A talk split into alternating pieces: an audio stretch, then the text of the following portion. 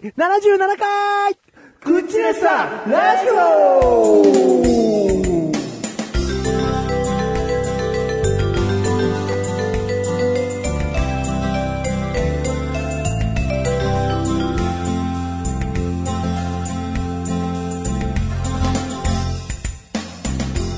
大はい。もうね、2014年2回目2月号ということで、はいはいはいはい。楽しくやっていきたいと思うよ。思うよ。えー、今回はですね、スマホスペシャルということでね、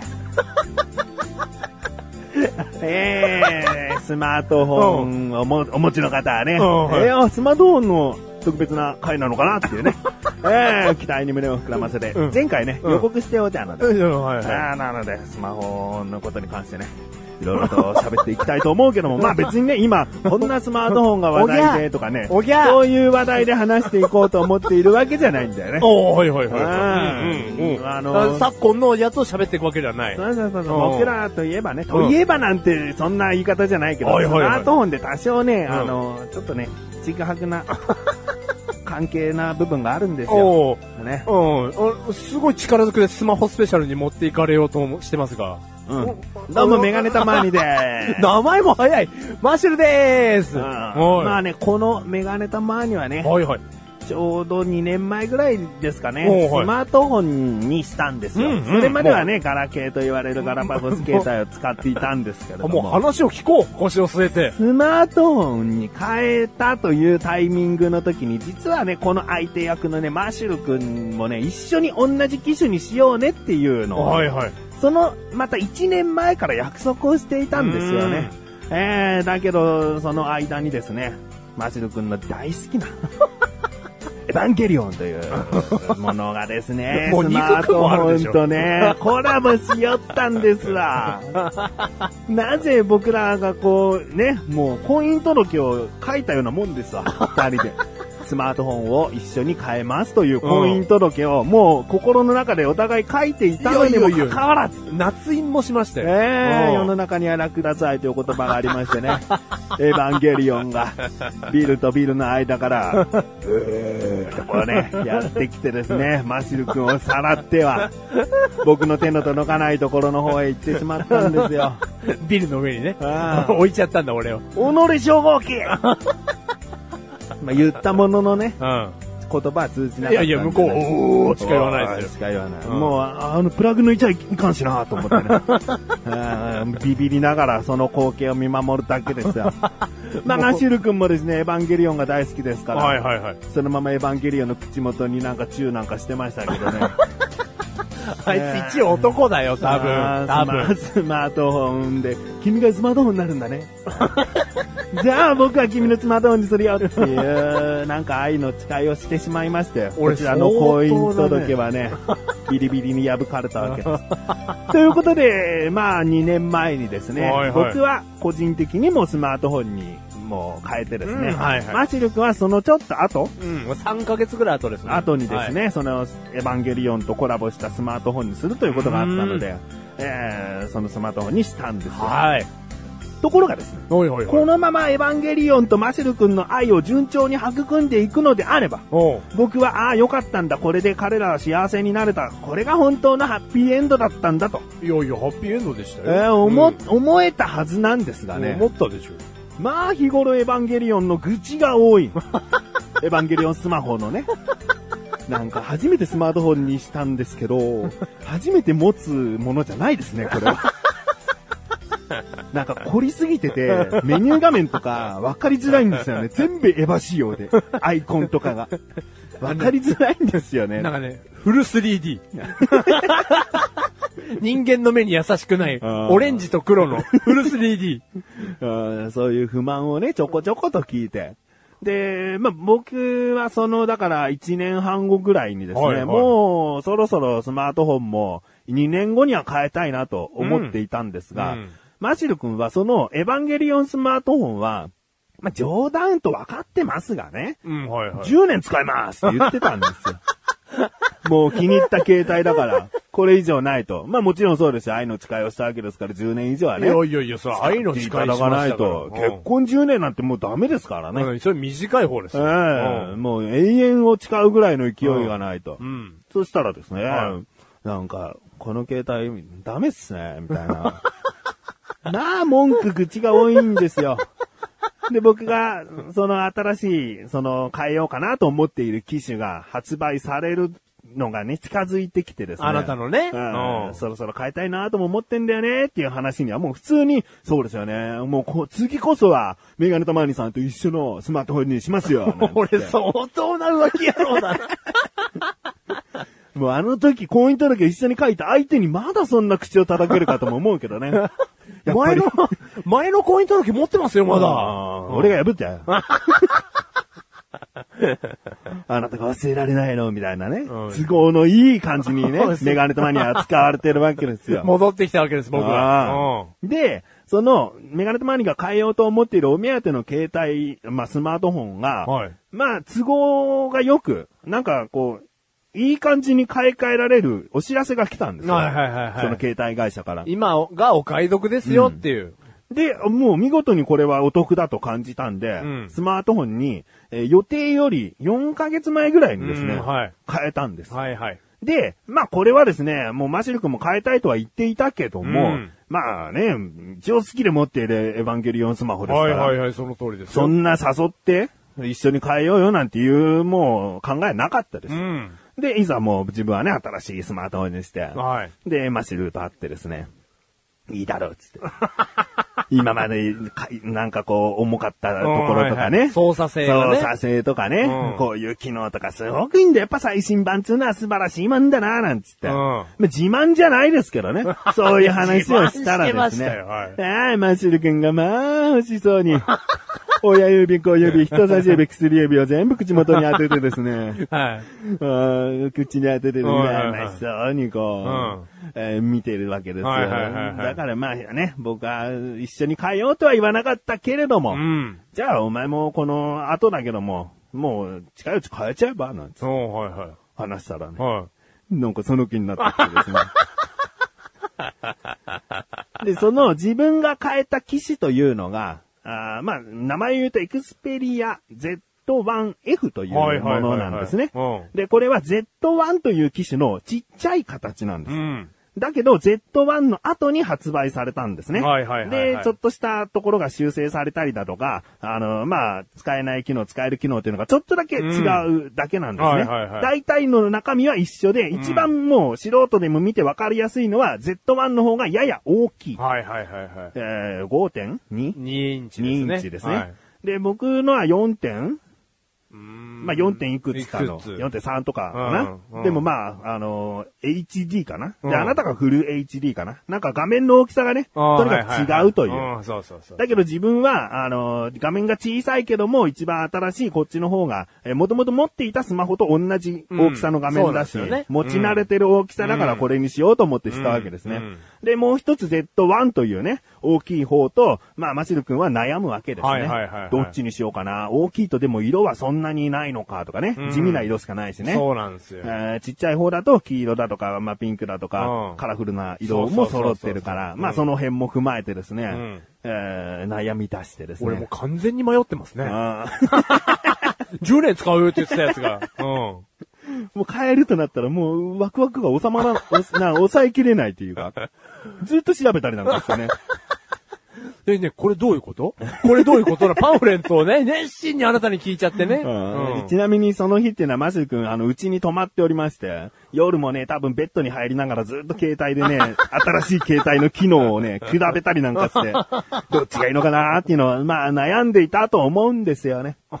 ね。ま、いやいや、悩んでましたうよ。んマジですね、僕。んはで、次の日の朝にい、はいはもう買いに行くというね。い。いや、あなたからのプッシュもすごかったですよ。すごかったよ。すごかったけどね。お前も明日の朝にはドコモショップ行くんだうろん。裏切りが3つほどあるんですよ。裏切りが？うん。いやいやいやいやいや、もうあなたと婚姻届を出して、一緒の生活を歩き出しました。うんちゃんちゃんじゃないですか。いやいやいや。まあ、裏切られというか、僕にとってちょっと悲しい出来事になっちゃったことが3つぐらいあるということですよ。あらそれはちょっと初耳ですね。もう今すごいいい仲だと思ってましたよ、僕たち。同じね、ソニーの機種を持って。うん。一つはですね、はいまあ、携帯の機種を、あのー変えたら、はいはいとりあえずわからないことが出てくるだろうと。おはいはいはいはい。その、今まで使っていたメーカーと違うスマートフォンのメーカーになるので、うんまあ、エクスペリア、ソニーのメーカーなんですけど、はいはいなるから、わからないところとかう、ん再設定するにあたって、ちゃんとしておかなきゃいけないところとかがうん出てくるだろうと。いや、もう、うん出てきますよ、そりゃ。で、マシル君というのは、次の日、仕事がお休みだったんですね。はいはいはいはいで、メガネたまには仕事だと。うん。だけど、お昼休みというのは抜け出せると。はいはいはいはい。だから、メガネたまにんちの近めのドコモショップでう、機種変しちゃえばっつったんです。はい、そう言ってで、おくれました。昼に、うん。その新しい携帯を、まあ、とりあえず午前中いじって、わからないところをお昼に会って、うんご飯でも食べながら教えてあげるよ、みたいな優しい。ことを言ってたらですね。いや、最寄りの、最寄りのあのドコモショップ行きますよ。いまあ、前変えたところの。マイショップ。マイショップマイショップ行きますよ。なんだよ、と思って。いや、僕、あの、マイショップがあるんで。なんでマイショップ？あるんですよね、ドコモにはね、なんかマイショップって登録す、登録できるうんうんお店、ドコモショップが。はいはいはい。うん。マイショップに行きますよ。そう、言っちゃったなぁそれはね、お昼にちょっと抜け出すには遠いんですよ。遠いんですよ、そこうん。は。だから、そう、あ、そう。うん。あ、もうそこちょっともう。もうそこが俺ご納得が。裏切りだよね。だって教えてやるよっいやそつったの。そんないいことないですよ、教えてやるよなんて言われるなんて。うまあ、なんだかんだ、うん僕は一人でやっていけますタイプのマシル君ん。。いやいや、そんなことないです。あなたがいないです。もう僕はもう信じじゃあ。前マイショップなんかに頼ってんじゃねえよ。だからマイフレンドに頼めよ。だからちょっと、マイフレンドも魅力的だったんですけうんど、いやマイショップもちょっと、マイショップは、ショップはお前のことを、うんマイユーザーと思ってないからな。思ってないんですよ、あいつら。で、結局行ったドコモショップうんが、マイショップじゃないっていう。なんだよ、どこ行ったんだよ。いや、僕、僕の住んでるところドコモショップいっぱいあってうん、マイショップの方は、もうなんかちっちゃくて古いんですよ。うん近くにできて新しい方のね、ドコモショップに。新しい方マイショップにする。そこマイショップになっちゃったんですよ。なったのか 浮気心が止まんねえな。浮気、超浮気野郎ですね、僕、今までの。何もねえっつうの。うん今までの話全部総合すると、うん超浮気野郎ですね。ふらふらふらふらふらふら。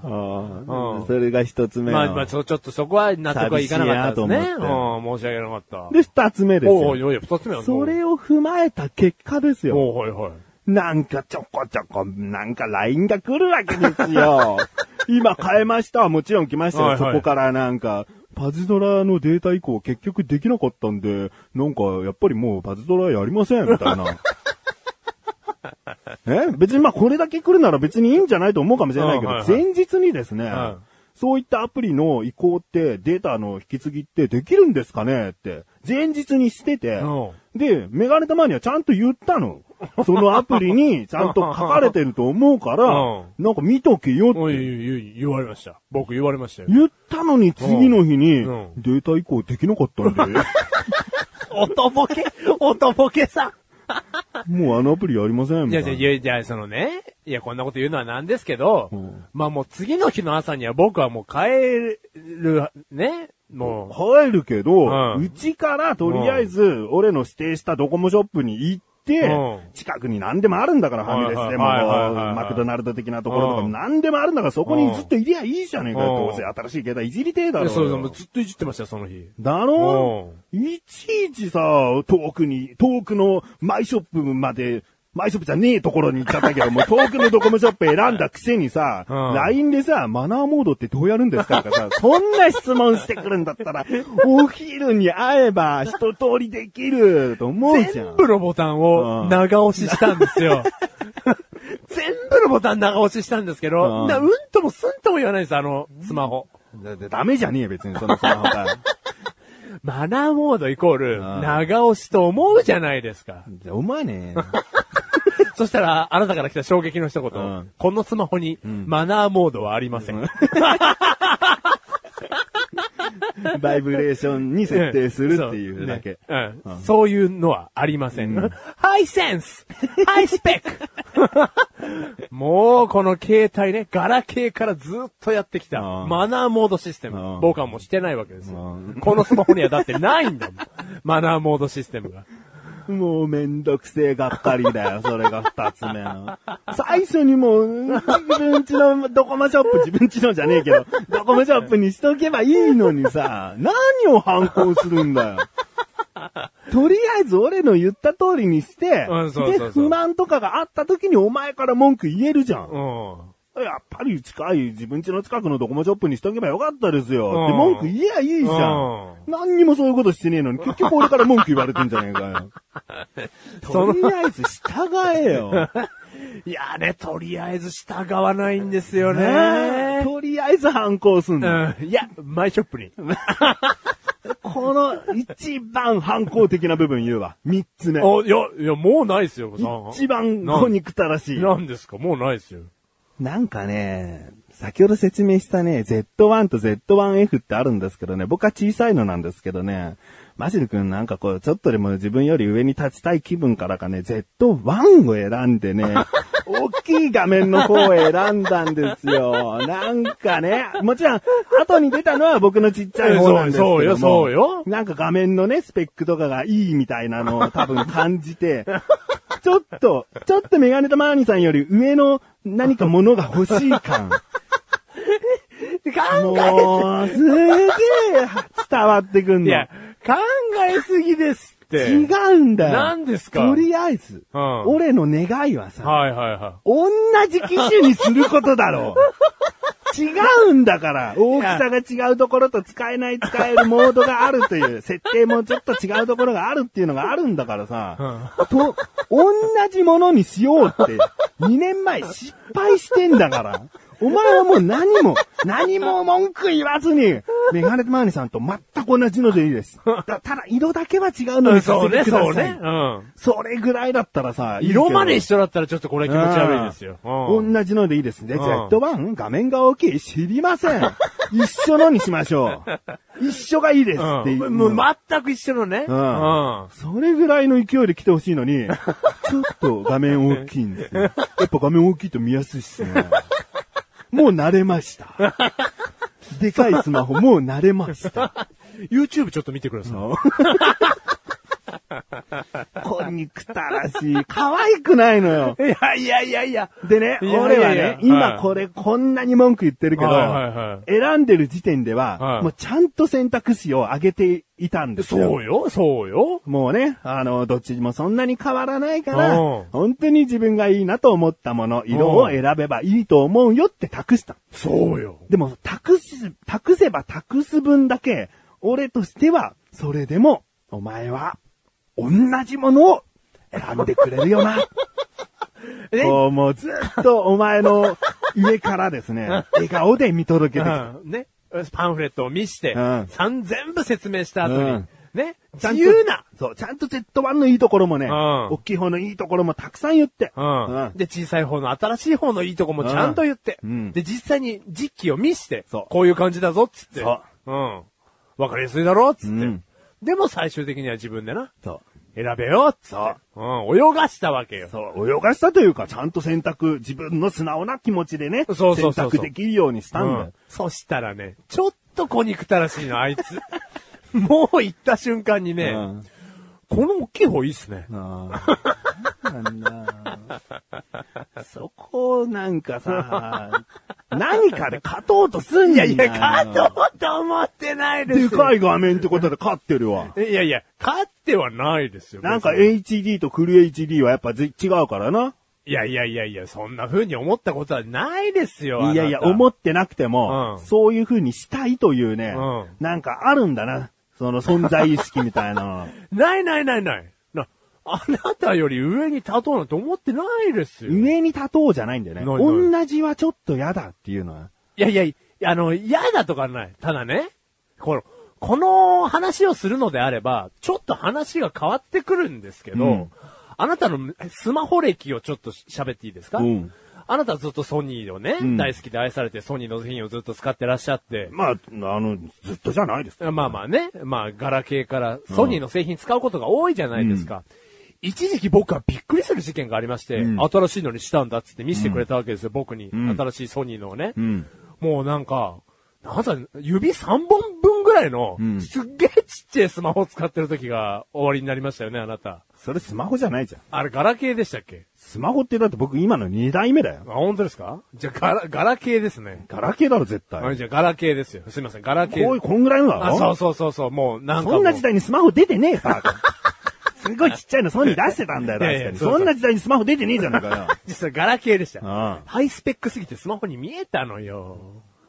でね、その、えガラケーがあったと、まあ、するじゃない、あったんですよ。あまあ、ちっちゃい。あ。ちっちゃいよ。あなたはね、ん何かこう、ちっちゃいものを好む傾向にあるのよ。このもの、このもの。いやいやいやいやいやあなたはね、ちっちゃいもの、こあなたのもの。なんかね、この手に収まるとかね。バカ野郎だな。俺俺バカ野郎じゃねえよこんなに長く付き合ってきて、まあ、うまあいいや、喋りたいこと喋んの？とりあえず。うんまあ、バカ野郎だなって高いですけど。もうバカ野郎は喋れないよ、もう。これから怒られるのが分かってて。いうんや、でもね、いや、あなたそういう傾向があると僕は思うの。うん片手に収まるね。うん操作性ね、うんこの指が届く範囲の操作性よね。うんで、僕みたいに、んスマートフォンで YouTube を見たりだとか、うんその動画を閲覧するタイプのあなたはないじゃないですか。おるよ。パソコンで見たりね。パソコンでも見えるけど、スマホでもう、スマホでもたまに見えるわ。うん。でもその時にあなたは画面の大きさは重視しないタイプだ。だ続けろ、続けろ。ぼ、僕は、まあもうユ YouTube もよく見るし、スマートフォンで画面をよくね、そういうの見るんで、で、あと、先ほどずっと話に上ってた、エヴァンゲリオンスマホ。んそれ画面がちょっとね、小さいなと感じてたんですよ。んうん。だからちょっと、あの時期に ?2 年前のあの時期に画面が小さいと感じてたの？あいつをそれは YouTube を見るにあたってだろ？うんエロ動画を見るにあたってだろ？どうせ。エロ動画は見てません。正直に言え。見てます。はい ここ何？踏み絵？踏み絵なの？この、この音声。いや、ま普通にさらっとほいって言あ、ってていいじゃじゃじゃ、まあ、エロ動画の話はいいですよ。うんあれに大きい画面を求めてないですよ。ううん。な、ちょっとね。あなたは小さい画面を好む。僕は大きい画面を好むっていうのは、あったかなはい、じゃあ、い終わったね。終わったね。言いたいことは終わったね。バカ野郎だな。俺はね、小さい画面が好きじゃないの。火薬庫から武器を出しすぎ。あなたの、そのね、僕の話を聞いてるときに、うん火薬庫からうん武器を装着しすぎ。はい、手榴弾だって。すげえ準備できないもん。俺 もう違うこと分かってるから、もういっぱい持てるよね、武器を。すげえ火薬庫から出すの見えてんだもん、もう。ガッチャガッチャガッチャガッチャ。な、何よ、何よ。ソニーというのが。小さいものに、うんこうなんか、行きたがりだったの。行きがちだったの。時期的に？もう、ガラケーでも、すごくちっちゃいのにできます。うん僕はソニーは好きだけど、ちっちゃいものは好きじゃない。だけど、天秤にかけた時にソニー製品が良かったから仕方なくそれを選んだ時期は、うん2、3回あります。おはいはいはいはで、画面がちっちゃい方が好きっていう理由は多分そこにしかないんだろうけい。ど うん。いや、あなたは結構使ってらっしゃる画面の小さいのを。だからもうしょうがなく使ってきたの。おで、今回じゃあはいなんで大きいのにしなかったのかってことでしょそうよ、今回。だってスマートフォンの大きい概念って何？お前が持っている携帯は大きすぎるのかもしれないじゃん。おぼ、ぼね。じゃあこれからお前のよりも大きいね、今ファブレットって言ってもっとでかあい。出てますよ。Z1 のシリーズでももっとでかいものが発売されたわ。もうわけわかんないじゃあそっちを持っている人からすればねうん、君はちっちゃい画面が好きかもしれないけど、僕は大きい画面が好きなんですって言われてみ？うん。別にちっちゃい画面が好きなわけじゃないですけどって言いたいだろう。いやいや、いや、言いたいですけど、いや、物にはほら、その、程度ってもんがありますだからその、程度のランクは誰が決めるの？えーそそれはじゃあ、その、僕でしょ。いやいやお前じゃねえよ。あ、俺じゃねえの？なんで世界の基準お前なんだよ。ああ、そうな、そうな。これは大きいので大きい方にしてくださいって。できないだろ。今のね、はいはいはい4.3だかわかんないけど5.2の1個下の大きさのものなんて、うん2年前からしたら大画面と言われてきたものだよそうよ、。そうよ。それはそうよ。一体どこまでの進化がじゃあ、いちょうどいいのかっていうのおは、う今スマートフォン業界でん、ふわふわしてるわ。ふわふわしてるでしょ？どこまででかくしていったらいいんでしょうってなってるねきっと。もう、再現がね。うん。だけどお前はこれからどんどん大きくしてけよ。だって大きい画面が好きなんだからな。いやいやいやそれだけの理由で今言ってんだよ。いや、俺はちっちゃいのが好きなんじゃない。手に収まって使い馴染んで、携帯電話の限界はここだろうなと思ったスマートフォンを今使っているだけだよ。今の僕が使ってんのが限界だと思うんですよ。いや、もう、エヴァンゲリオンスマホの、もう10年間買えませんと似てんだよ、その発言。何なんだよ、この言い切り感。で、いやね2年後に、いやー、あの時はね、違いましたね。もう変えたいです。もうちょっとでかすぎますっていう時期が絶対来るよ、お前。10インチぐらいのスマホ持って。もうこれでかすぎました、つって。もうやだよ、お前人はに。、人は失敗から学ぶんですね、なんつって。調子いいこと言って。でもその時にもまた言うんだよね。なんか調子いいこと、ね。調子いいことまた言うんですよ。いやいやいやいや、でもね、まあ、その、あなたより上とかどうこうってのはないですよ。そこに戻んの？いうんやいやいや、でもちょっと大きい画面にして、あの、差を、差をつけたい。差は別にどっちが上はなしとあして、はいはいはい。違うものにしたいというね、うんそういうね、なんかずれた感性があるんだよ。一緒でいいじゃん。多分ね、お前が持っているものをメガネたまわりが後から一緒にするっていうされ方は別に嫌じゃないんだよ。先駆者だから。後から追うのに反抗心があるから違うものにしたいっていう、ね。ないです。だって、固中精神がないんですよ。忠誠心の塊だろうがよ。いや、僕がね、ソニーが、ソニー製品好きですよ、僕。うん僕、ソニー製品、家中ソニー製品ですよ、僕。うん、この子もなんだかんだもう家のか、ね、あの、家電製品うん。AV 機器ね。AV 機器ほほとんどはもうソニーですよ。でもね、その走りをね、うん一番最初にどんどん紐解いていくと、うん18歳ですよ。うん。あの、パソコンが欲しいっつってね、うんうんあの、あなたとパソコンをね、一応選び行こうぜっつって連れてってもらった、あそこのと、うんうん18歳の電気屋、あそこから僕のソニー好きが始まってるわけですよ。おううん。あの、初めて買ったパソコンがソニーでしたよ。うんだから、あなたのね、ソニーが好きっていう血をもう、あの18歳で僕は植え付けられてソニーが好きになってるわけですから。うん。うん。だから何？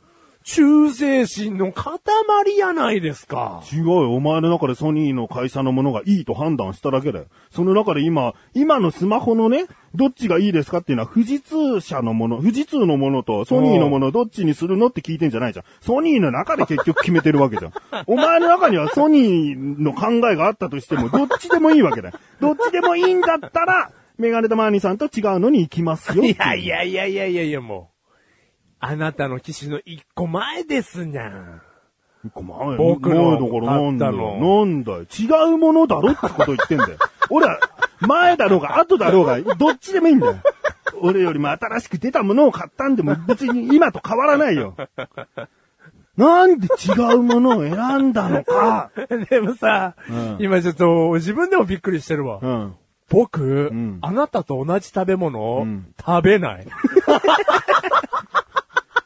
そうだろ？食べ物屋さん行ってもさ、同じのって言ったこと俺ないわ。ない。絶対違うもの。絶対違うもん食べるね。うん。あ、今びっくりしたじゃん。だからね、あるの。この潜在好きでもいや、すごい忠誠心だよ。だって俺あなたのいないとこであなたのこと考だから、えてんだから。だから。うん。なんかもう、僕はすごい、あの人に、あの人にもう、人生を捧げるって思,、思い込みすぎてるがゆえに、うん体は拒否反応があるわけ。アレルギー。メガネたまにアレルギー。うんうんちょっとでも違うことにしておきたい。だってこのまま染まりきりすぎだもん、みたいな。あ、あ、はいはいはいはい。これでそこも一緒にしちゃったら僕は僕でなくなる。いやー、反抗しておこう。Z1 ください。いや、そうかもね。いや、なんかすごく、なんか話してて、うん、思い当たる節はある。だろ？とっとと納得しとけよ、バカ野郎。だからね、あなたはでも俺の愛を知らないんだよ。そのマイショップじゃない店のねうん、知らない店員さんにも。うん、いや今日ね、あの、こういう、あの、知り合いで、ん。この、一番最近出てたこれを使ってる人がいて、ん。このね、ソニーのこのシリーズがいいってすごく勧められたんで、うん。もうこれを買うって決めてここに来たんですって言って、うん。で、まあ2個では悩んでるんですけど、ん。画面の大きい方ですかね。お前が勝手に今決めてんじゃねえかよ。知らない人にまであなたの説明をするぐらい。違うだろ。今の説明の裏、裏には、はいはいね、友達にとてもいいと言って、僕もこれにしようと思うんですけうんど、っていうのはうん、店員さんが、え？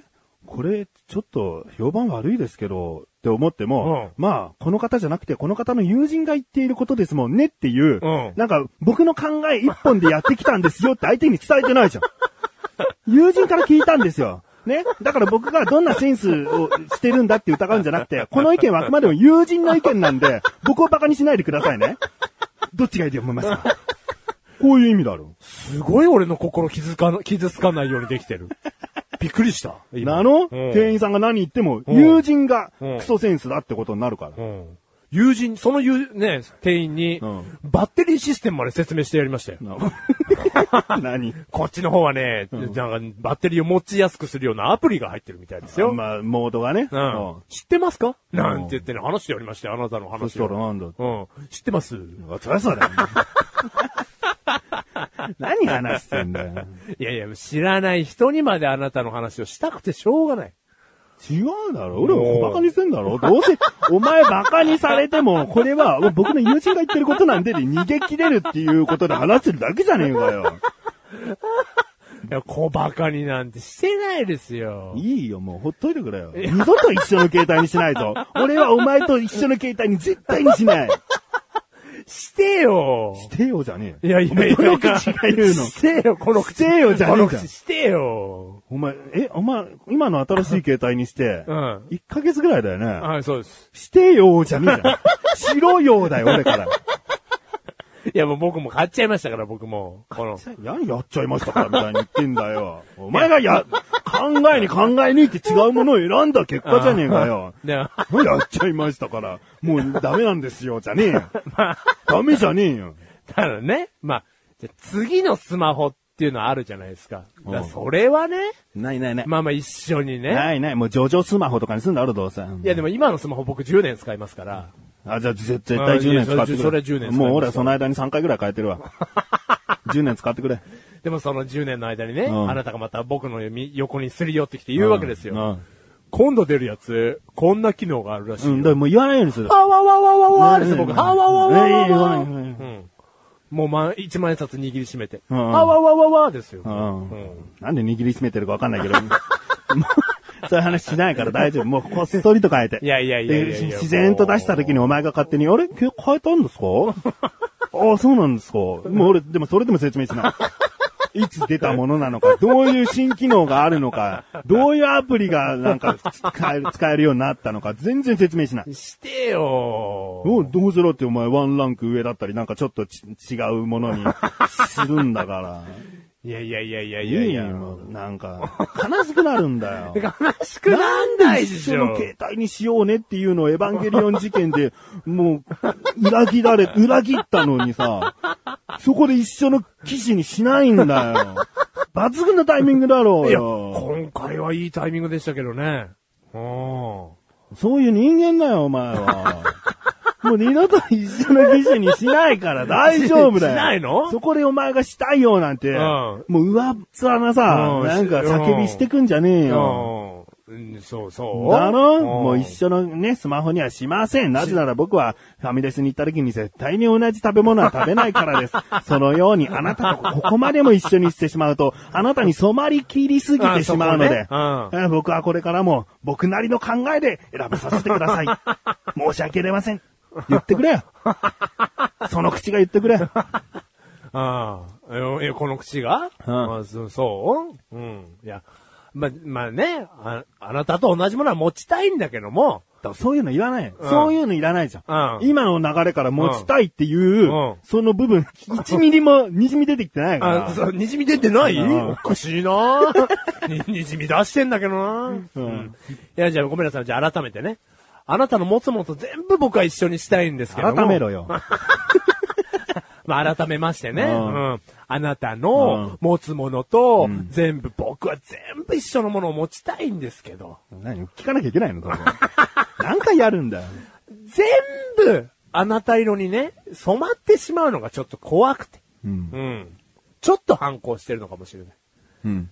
申し訳ございませんでした。いやああこれちょっと納得していただければこれで。申し訳ない。いいよ。うん。で、何してくれんの？何してくれるの、うん。いやいや、だからその次回、んスマホを買うときは、んまあ一緒のにね。なんでだよ。しなくていいっつってんじゃん。お前あそこでまたさ、あはいはいわずかな希望を持たせてどうすんの？うんいや、それで育て、その時期に育てたんですよ、その希望を。その時期になって このクッチでまた裏切られたんですよ。何なんだよ。なんで裏切られてんだよ。裏切ってないじゃないですか。そんなにお前を求めては、求めてねえよ。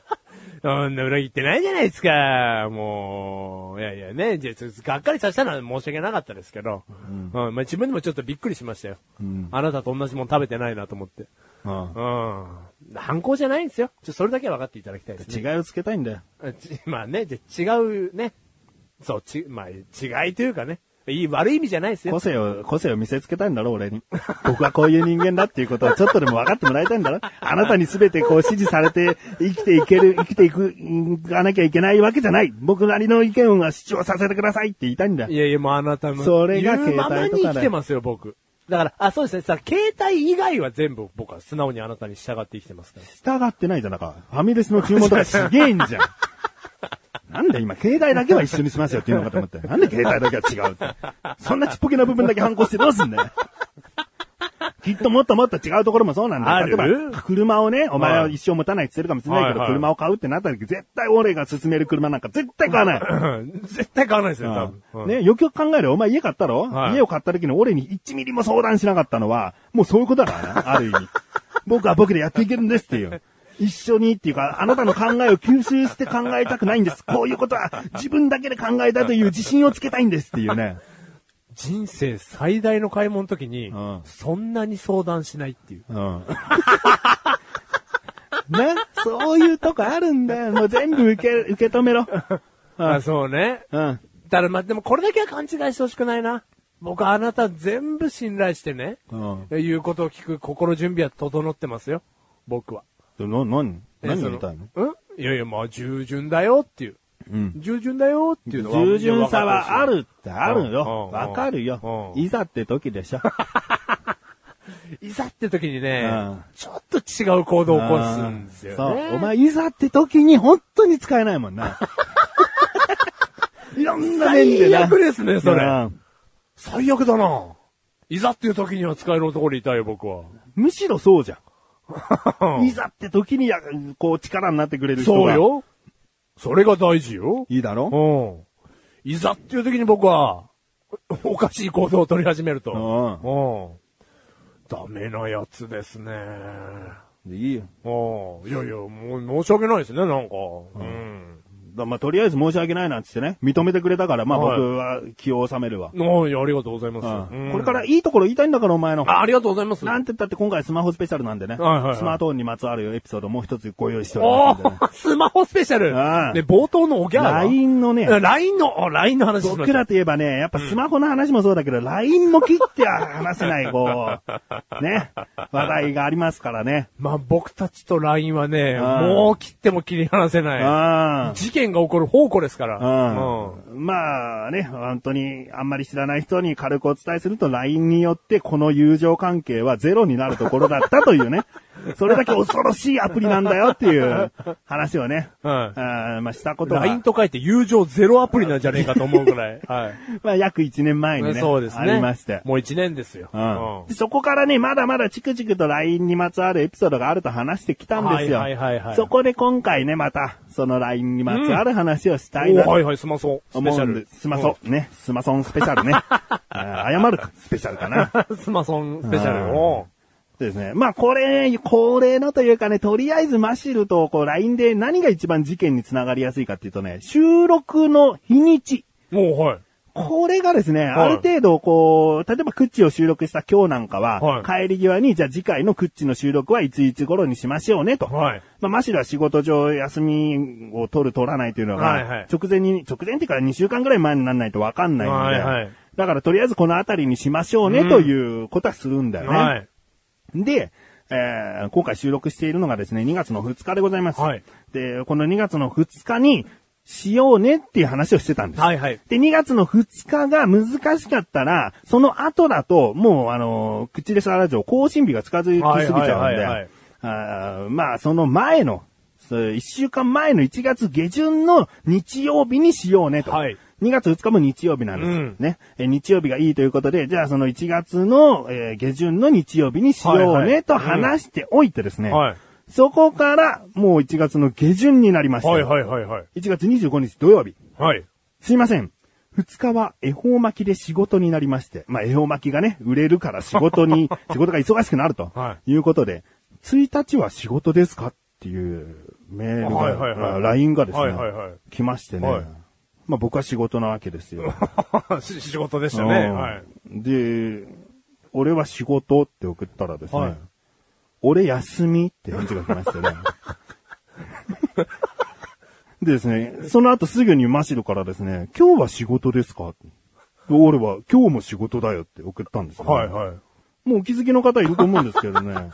予定で2日無理なら明日じゃなかったと。まあ1月下旬の休みというのは1月26日日曜日なんで、はいこの日にするんじゃなかったのと。はね？い。はい。何を今更すいません、2日は仕事ですって言ってきてんだと。もう明日なんじゃないのと。収録ね。うんダメだった場合はね。うんそしたらですね、明日じゃなかったって送ったら、返事が来ないんですよ。怖ー。ここまでね、まあ1分、2分、3分ぐらいのこうスパンでやりとりできてたわけですはいよ。トントン返事が来ない。あおれ昼の11時半から、はい。メガネ玉に送った後、はい。ね、えー予定では2日無理なら明日じゃなかったの。別に怒ってない。あ、怒怒ってない怒ってないよ、内容的にはさ。はいはいはいまあでも、お前の都合だから収録だけだったら1日でもいいよと。まあその日遊ぶ予定も入れたかったんですけど、はいはい収録だけならその1日とやら、うんね、全然もともと予定にない1日をいきなり言ってきましたが、い1日でもいいですよということも言っておいてはい返事がない。あ、1日でいいんですね、ありがとうございました。すぐ送ってくればいいじゃん。何をここで止まる必要があるんだと。ね？はいはい、もう聞いてらっしゃる方ね、ここでマッシュルさんへの怒り爆発なんですね。この後どうなったんですか？ね？でもね、今回は期待外れなことかもしれない。マッシュル君、成長しておりました。おその後のですね、はい11時半に送った後から、お昼過ぎても全然返事が来ずに、はい僕の怒りはまた込み上げなきゃいけないのかなと思った。お昼過ぎ、おう3時5分に、はい。すいません。2日休みに今できましたので、買い物プラス収録お願いします。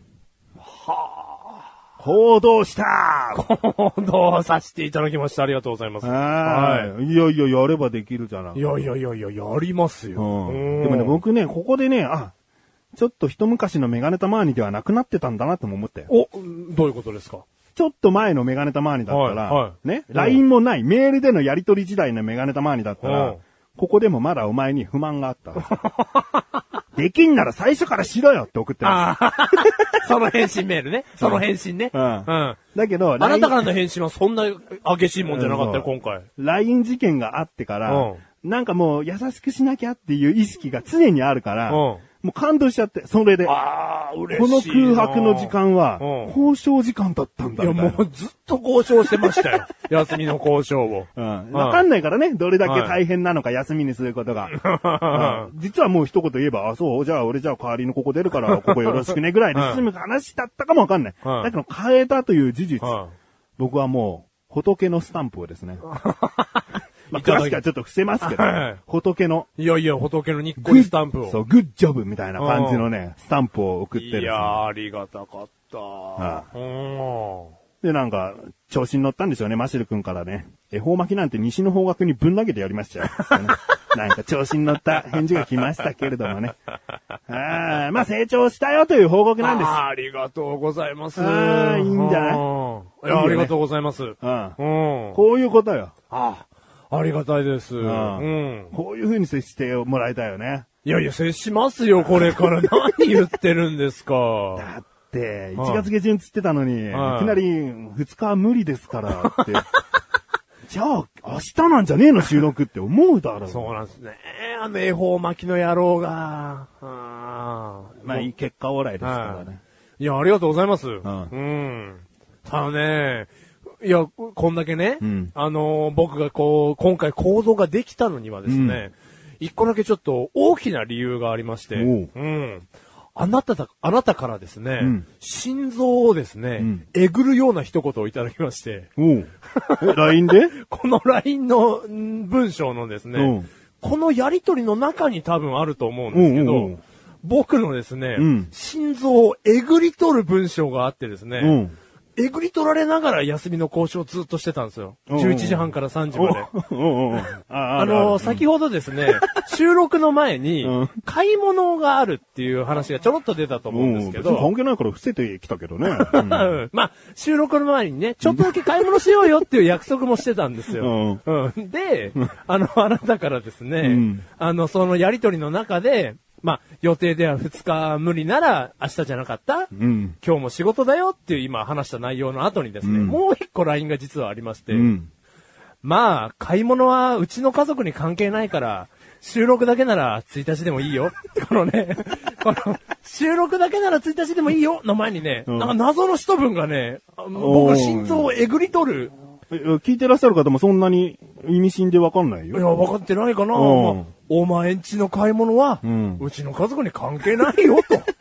ね、まあちょっとその、あれをいただきましてですね。うん、僕、一人でですねうん、心臓をこうね、ナイフでグリグリグリグリグリグリってね、うん。されてですね、うん。寂しかった。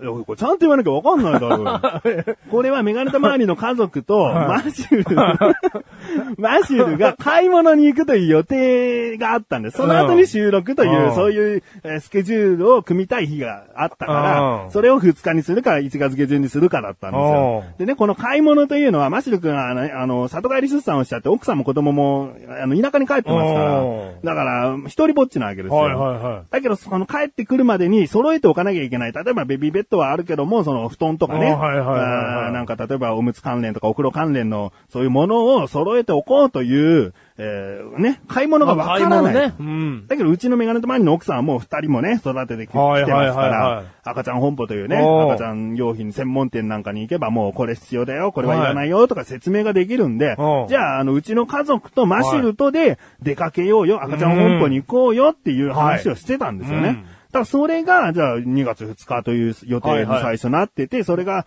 無理そうだったら1月下旬ね、ということになってたんだはいはいはいうんね。だから1月下旬のその日曜日の前日に、うん。お前連絡ないから、はいはい。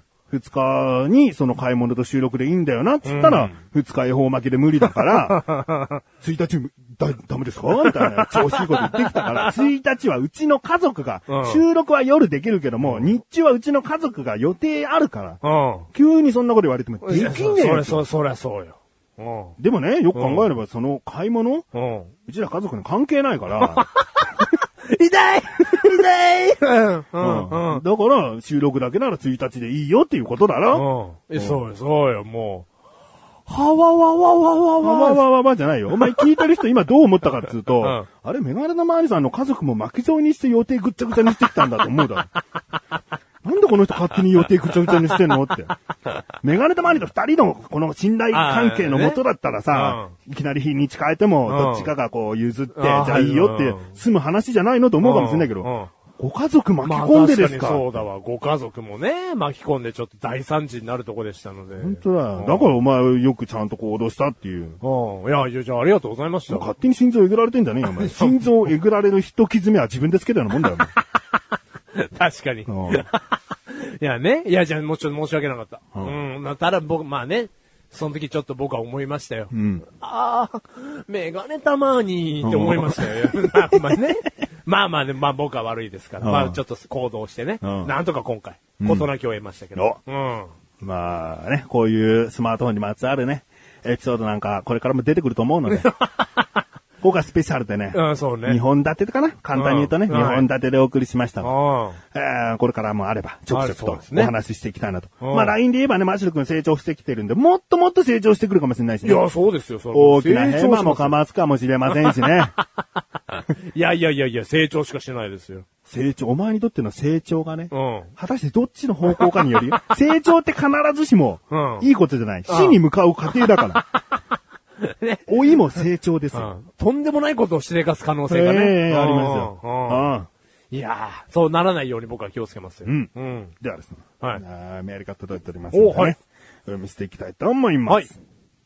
えー、グッチネーム、トマトンさん。ありがとうございます。本文、メガネ玉におちんちんさん。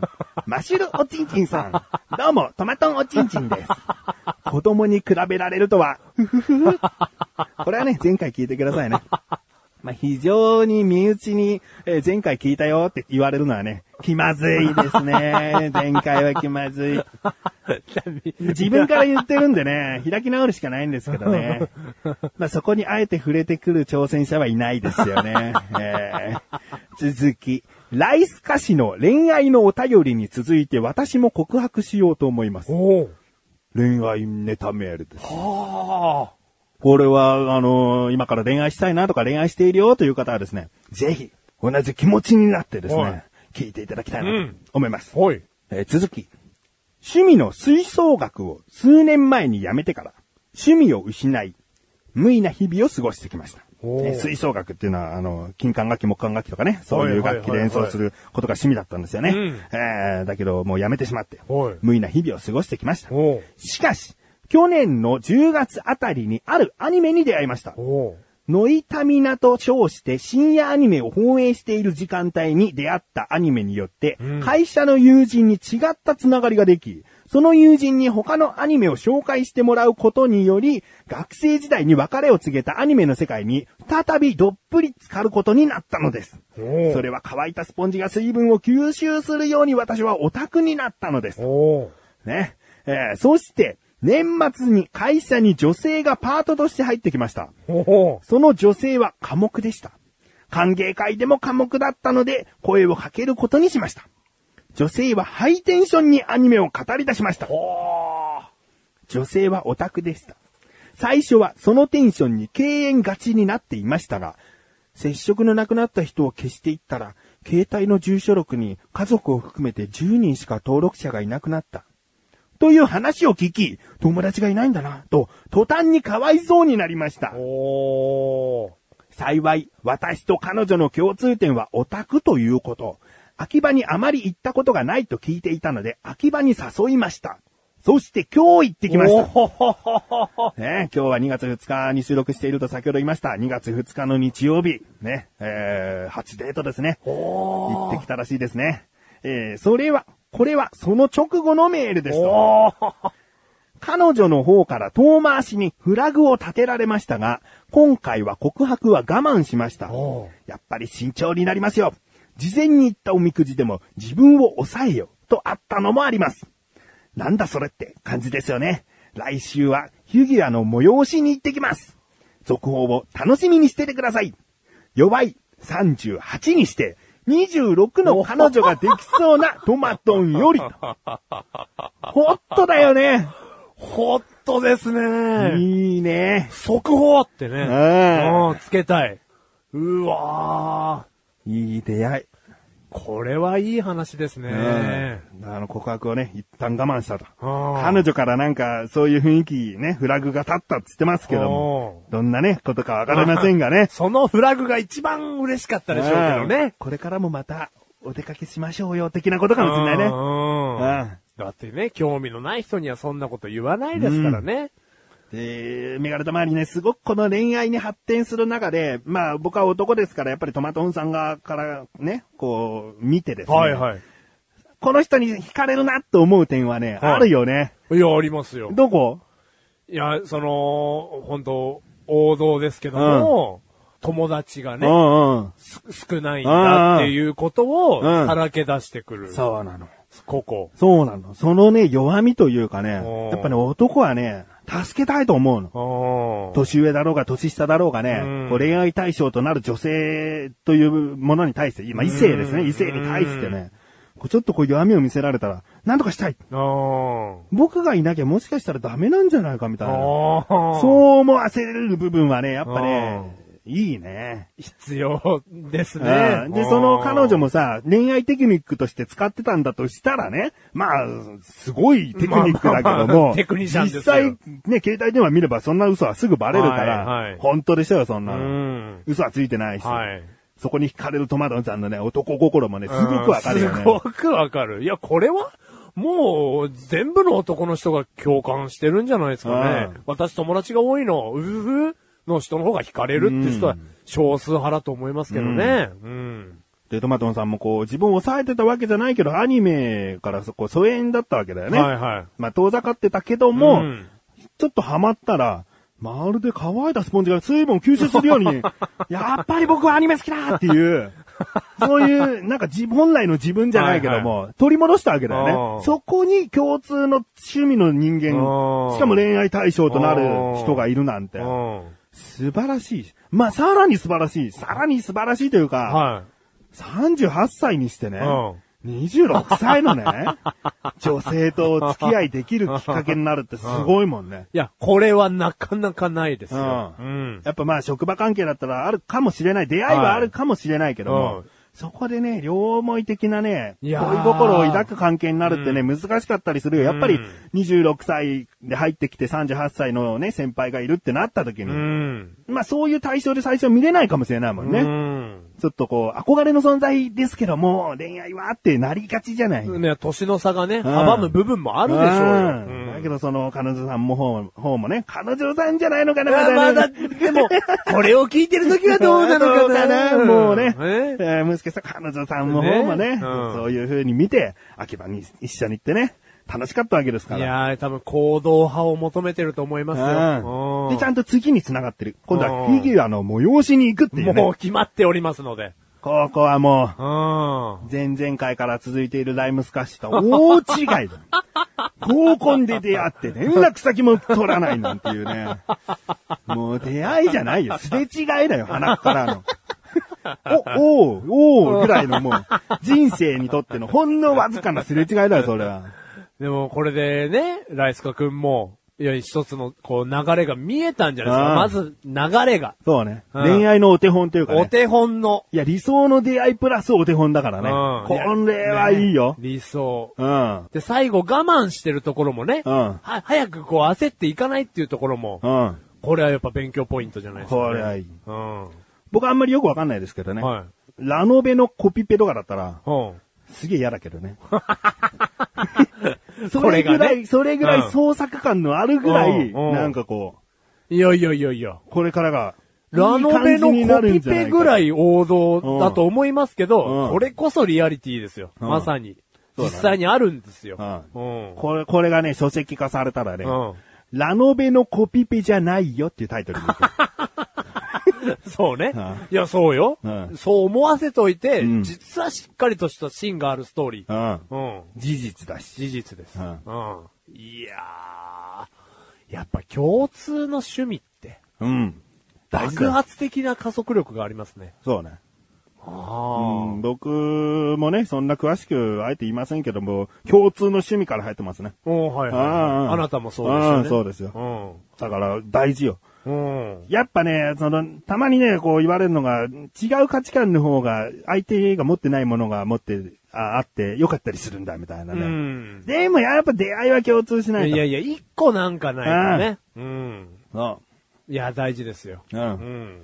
ライムスカイス君よ。ね。合コンで出会った時に、あなたは恋心を抱いたかもしれない。果たして共通の話題はあったのか共通の話題があれば、その共通の話題について語り合いたいと思い、相手もメールアドレスを聞いてきたかもしれない。ライスか死んじゃうよ。共通の話題は何かという探りの話をするべきだったんだ。あ、そうね。うん。まあまあ、共通の話題を見つけることは一番大事かもしれないうん。彼女もそういう話あまりできない、する相手がいないってなった時に、あ、あの時合コンしたライムスカッシュ君に話したいみたいな。うん。連絡先教えてってんなったかもしれない。まあもともとね、彼氏はいたらしいですからね。え えまあ、それはね、今回はもうちょっと一回置いというんて。ただ、もともとライスカさんもね、ん話の引き出しは多い方だと思いますよ。うんこのね、ここにメールを送ってくださる内容を聞いてると。うんうんだから、まあ、突破口はお持ちだと。うんおあまあ、ライムスカッシュ君だけじゃなくね、はいはいはいはい。恋愛してる人してない人、えーしたい人ね、うん。もう今後の動向が気になる。そうですね。あこれは待ちましょあ、クッチレスアラジオ恋愛のの話もしていくよう。うん。あそしてこの続報が気になる。あ、ああ気になる。うん。リアルタイムだからね。ねえ。まあ、彼女さん だと思いますけどね。えー、メール、おめでとうございます。おめでとうございます。えーありがとうございます。ありがとうございます。続きまして、ライムスカありがとうございます。ね、先ほどからチクチクと言われているライムスカッシュでございますが。まあ、この番組の常連リスナーさんではいメールをたくさん送ってくださっている方ですからね、チクチクそりゃ言いますよ。チクチク言いつつもですね、ライムスカッシュ自身に、それが興奮剤となってね。えーアドレナリンがねえーうんもうこれからもいろいろな部分で頑張っていってほしいと思う。はい。今回もメールが届いておりますあ。りがとうございます。本文。メガタマさん、マシルさん、こんばんは。こんばんは。最近自分が一人の時に発しているお気に入りのフレーズは、仮面ライダーガイムのメロンエナジーです。ちょっとかっこいい声で言っています。メガタマさんも一度言ってみてください。お願いします。なんで言わなきゃいけないんだよ。俺、あんまり仮面ライダーガイムっていうね、今やっている仮面ライダーシリーズがあるんですけど、はいはいそこから見始めてるんですよ。仮面ライダー初心者中の初心者で、あんまりね、そうです変身音を真似しようというところまでね、来てないのよ。どんなかね、え、え、聞いたことはあります聞いたことる。あるだろうよ。だけど真似、口に出さないとさ、うん。真似ってできないのよ。あそうですね。ただでもあれなんか電子音なんじゃないですか？電子音じゃないんだよ。声なんだよ。あ言ってるんだうん。だからちょっと、これだ、あの、あのちょっと、聞、聞いてから言うわ。ああ、そうしましょ今う。聞くよ、ちょっと。うんうん。繋いでて。はい。なんかやっぱこの電子音がね、なんかしら僕のイメージだと、チャピオンみたいのが聞こえた後に言うっていうイメージですけどね。はい、もう聞いた。あお願いしますいくよ。メロンエナジー。あ、漏れてるよ。なんかが漏れてるよ。ね、エナジー漏れちゃってるよ。大事な。いや、超そっくりだと思う。あ、本当ですか？もう一回行く。はい。メロンエナジー。渡部篤郎さんですか？いやー、これそっくりじゃんか。ちょっと本物聞いああ、て。本物聞かせていただきます。でもねはいはい本物を聞いて本物をね。果たして、今のメガネとマニが合っているかどうかをね、判定してもらいたいんでね。お願いします。もう3秒ぐらいですぐ出るんで。い、くよ。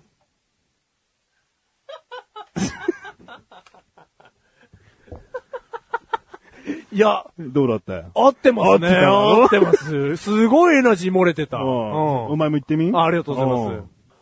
メロンエナジー。うん。おお、そうだ。ちょっと高骨な顔で言わなきゃいけない。メロンエナジー。なんだよ、言うことによってちょっと楽しんだのがもう嫌だわ。いやライムスカッシュの思うツボになってたわ、今。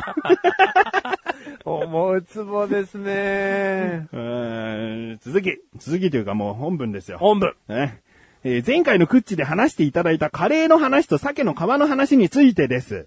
まずは鮭の皮です。私は鮭の皮を一度も食べたことがありません。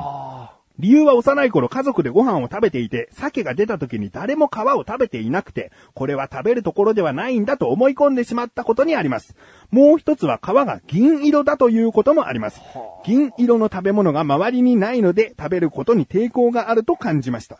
これは私の意見なので気を悪くなされたら申し訳ございませんと。はあ。いやもうね、これはね、しょうがないよう。ん。気を悪くなんか全然しない。いや、しないしない。うん。うん。あー食わず嫌いというかね。だから、ここから、じゃあライムスカッシュどう出る？ってことよ。あ、食べれるもんなんだな、食べてる人も結構いるんだなと分かったこの状態で、うん果たして食べることに挑戦するのかしないのかで。うん。メガネたまーにが嫌いなのは食わず嫌いです。ね。嫌いなものがあるという人間は別に嫌いって最初から言えない。うんなぜなら本当にこう、嘔吐してしまう人とかもいるからね。はいはいはいはい体が受け付けない。もちろうんんアレルギーを持っているとかもあるかもしれないし、本当にトラウマがあってね。うんもう見ると何にも、もう元気が出なくなっちゃうんですとかあるからうん、嫌いなものがあるという人を批判することはない。ただ食わず嫌いはいかんと。はい。見た目が気持ち悪い。えー、あんことご飯合わない合わない。もうめんどくさいでしょ？それ、食まあまあ。ね。いやいや、そうよ。一回食べないとね。ね。うんとりあえず一口食べて判定してほしいわけ。うん。ただね、理由は王道でしたからね。うん家族が全員食べてないものを、うんいきなり子供が食べるってことはないでないすよ。。しょうがない。だってそんなのさ、あの、国は一緒かもしれないけど、国が違うと考えたら、ん何でもにあ自分に当てはまることだってあるでしょ、うん。例えば、あー鳥はこんな風な焼き方で、もう、くちばしとかも見えたような、この、そのまんまで食べていかなきゃいけないんですっていう時に、抵抗があったんです。うん抵抗がありますって。当たおり前じゃん。魚一番うまいんだよ、つって。もう抵抗あるに決まってんじゃん。それはライムスカッシュも生まれ育った時にそういう風に周りがしてたらしょうがないようね。ん。うん。で、それはね、王道の、これはね、うん。内容でしたから。うん。ぜひ食べていただきたい。うん身近なものですから。そう、だから今後どうするかによってね。もう、僕らへの好感度が変わりますからね。まあそう言われたら食うしかないと。こう青ざめて思うしかないかもしれないけど。それで吐いちゃったりしてね。うんその時に、やっぱりダメでしたと送ってください。うんそれはしょうがないと。うんえー、そして次にカレーについてあです。あ、はい。前回のメールではカレーにウスターソースをかける人がいるというメールを送りました。そのメールを送るときに私が予想したお二人のメールへの感想は、カレーにウスターソースかける人いるの？驚きだねというような少数意見的な予想をしていました。しかし、放送を聞いてみると、そういう反応ではなかったのです。カレーにソースをかける人はザラにいる。カレーにソースをかける人を見ても何も思わない。という意見を聞いて、ソースをかける方が一般的なのかな？という感想を持ちました。メガタマさんがカレーに大体何入れてもまずくならないんじゃないかという意見を聞いて、確かに言われてみればそうだなと感じるライスカでありました。カレーにソースをかけることが少数意見だと思い込んだことは普段から料理をせず、料理のアイデアを出すことが苦手な自分の思考回路が生んだ結果であります死んじ。ゃう、死んじゃう、死んじゃう。えーその他に鮭の皮の話でも出てきた幼い頃の家族での食事に理由があると思います。自分の家族は少なからず家族で食事をしている時にカレーが出てきた時にカレーに入れるものといったら福神漬けぐらいで、あとは何か入れたところを見たことがありません。こういうことが理由でカレーにソースをかける人を見て驚きを感じ、メールしたのが事実であります。この件で食べ物の食べ方などは周りの環境や自分の食への探求心や経験で培われるものだと感じました。この件で私は物の見方を変えることができました。ありがとうございます。遺書かよっていう。それ、それでは、さようなら、探さないでくださいっていう、最後一文があんのかと怖かったよ。ほんと、衣装とまではいかないけど、反省文じゃねえか、なんかもう。いや違うんですよ、メガ、メガ、メガタマさん、マスさん。僕はね、幼い頃からこういう、もう家族がみんなこうだから、もう思い込みすぎて、食への探求心確かにありません。ごめんなさい。なお、これからは頑張って、えー、見方を変えていきたいと思っております。ありがとうございます。ね だから、もうだからっていう。そんな怒ってないですよ、前回。いやいやいやいやいや、もう、死んじゃうよ。ビビ、ビビりさを感じるよね。うんそういうことじゃないいやいやいやいやね。しょうがない、だって。周りにいないって本当にね、いやー、どうしようもないのよ。ほんとそだって知るきっかけがないじゃん。う。うん。だからね、よく自分もこう、こんなこと知らないのってね、馬鹿にされるときにね、腹が立っちゃうときあるよね。だって、知るきっかけがないんだうもん。ん。例えばパソコンのソフトをね、こうやって使ってて、で、自分なりに独学で覚えてきたとするでしょ、はいはい。で、とある同じソフトを使ってる人が、まあ、自分の、うんところに来て、はい。で、自分のパソコンを覗き込んでですね、あーこういう風にやってる、こういう風にやってるって言ったときに、え？この機能使ってないの？おー。なんで使わないの？時間ロスしてるよ、随分、なんて言われたときに、お腹立っちゃうもんね。だーって、まあまあまあ、そりゃそうよ。知るきっかけがないもん。自分でソフトね、インうんストールして、うん独学で覚えてったわけですから。そうそうそうそれだって教科書があるようなソフトじゃないしうんね。一から全部のコマンドを全て試してやってる人なんて、そういないよ。やっぱり使い慣れて、あ、こうやっていけば、あ自分なりに早くできるなって考えた上で使ってきてるから、はい知らないの？っていうのがね。だからねそう言っちゃダメだとも思うんだよね。まあまあまあね。うん。バカにしちゃダメだよね。だから僕らも前回ね、驚きの方があったと思うよ。もうそうよ。ウスターソースって普通だよねってうん、ういう。ん。うん。そうね。でしょ？うん。だからそんなね、言わないでほしいね。周りもね、知らないのって言わないでほしいし、知らなかったかったことはしょうがないと。うん。で、新たに知ったという時に、じゃあどう行動を見せるってことだからね。まあ、やってみてほしい。うん。ウスターソースかけることは、どうだったのかっていうね。まあ、鮭の皮もね、ソースかけることもね、そこが書いてないからね。ちょっとライムスカッシュ、やらず食わず嫌いなんじゃないの、いやいや、そこに怒るよ。で、カレーにソースかけてみましたと。ね、料理に興味がなくても、レトルトカレーでいくらでも100円でも100円以下でもカレーっていうのは売ってるでしょ。それをかけて、えーご飯にかけて、ソースちょっとかけてみました。いいじゃん、最初はスプーンの一皿分ソースをちょびっとかけて食べてみればいいじゃん、そろそろ。あ、ね、やばくなっちゃった時のためにね。うん。その時にどう思ったか、あソースは大丈夫でした、みたいなことぐらいはね、送ってきてほしいよね。メール玉に。うん？多分次回、電子メールじゃなくて、うん便箋に墨で、もう、縦書きで、うんそろそろそろそろそろ書いてくると思いますよ。こんだけ言っちゃうと。そう？大変申し訳ございませんでしたから始まって。ああんまり、あんま言うとね崩し崩しすぎると僕字読めないからね。便箋？便箋で来んの？次。いやー、まあね。まあ、行動してくれますよ。絶対次鮭食べるときは食べてくれるはずだうんし。食べて、うんで、その時にまたね、感想聞きたいよ。うん。うん。でも嬉しいじゃないですか。僕たちがいないところでね、鮭食べてる時に僕たちの話を思い出してるわけですよ。うんもうそれが嬉しいですよ。まあそうだね。うん。あとカレーね。カレーソースかけたら、まあ、ううまく、うまくなるとは言わないけども、合わなくはないのよ、絶対に。うんね、何ソースでも、たこ焼きソースでも、うんあの、ウスターソースでも何でもソースは合わなくはないのね。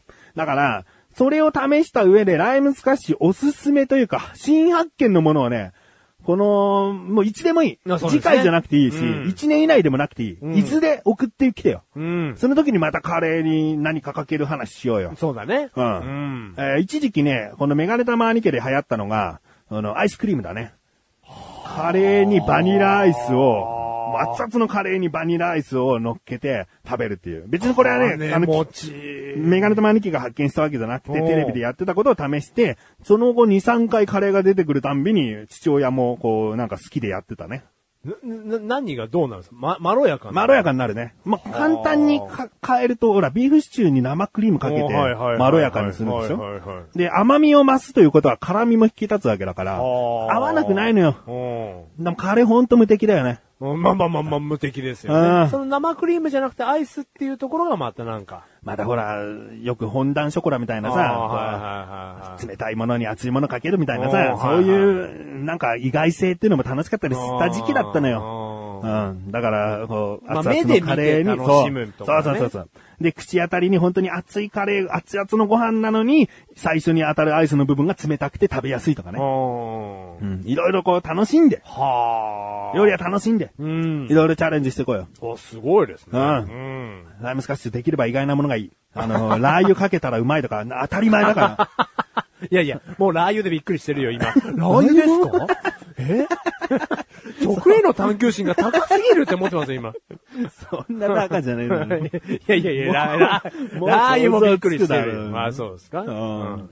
えなんかある？まあ、カレーのかけてあ。んまままあ、まあ、お前もね、チャレンジ精神ないしな。まあ食への探求心ないからなうん。ソース、醤油、マヨネーズがいいところですやっぱ僕ぐらいだと。マヨネーズ邪道だよね。いや、マヨネーズも美味しいですよ。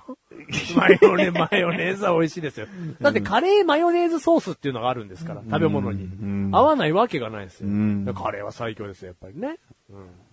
いやまあ、カレーはね、うんもう合わないものを探す方が難しいかもしれないから。うんそうですよ。で意外なもの引っ張ってきてほしいよね。ううんん。これ意外に合わなかったですよ、無敵のカレーが。っていうのでもいいですからねうん。いいな。えー、ということでですね、メールありがとうございます。ありがとうございます。いい、トマトンさんの、トマトンおちんちんさんのね。その、今後も楽しみですね。ライブスカッシュそうですね。うん。もう自分は出演したばかりだから、こんな内容なら次回から聞きませんって、決してならないように。僕らライブスカッシュ応援していくから、大丈夫だから。ね。これも、こうと、きっとね、トマトン、あおちんちんトマトンさんもね。はいあトマトンおちんちんさん？トマトン、おちんちんトマおちんちん、うんん？トマチン？トマチンさんもね。怒られちゃう、これは。ねえーまあ、トトマチンさんトマチンさんもね、うあのきっと、いい報告、いやいい、まあ、勉強になる内容で送ってくださると思うから、いやーそうです。ああ今後もね、恋愛メールで期待しましょうよ。はい。ということでね、お二方本当にメールありがとうございます。ありがとうございます。じゃあ、コーナーに行きましょうね。はいマッシュル裁判。ドドン。バタンが良かったなバタン。和太鼓じゃないんだよな こう、裁判所の大きな扉が開かれたり閉まったりする音が欲しいんだよななに俺上半身の中でそれ嘘だからな。お前、それ、それもダブルでやっちまってるからな。上半身荒かで鉢巻き巻いてって衣装あってんだよ。でも和太鼓叩いて、何？叩いちまったな、みたいな。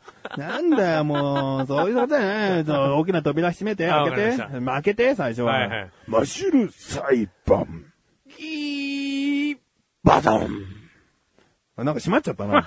ギーでいいのかな、あ、そう最初は。ギーでいいんですかね。ギーだけであ、わかりました。あうんあ、そうしましょうか。うんはい。マシュル裁判。ギー。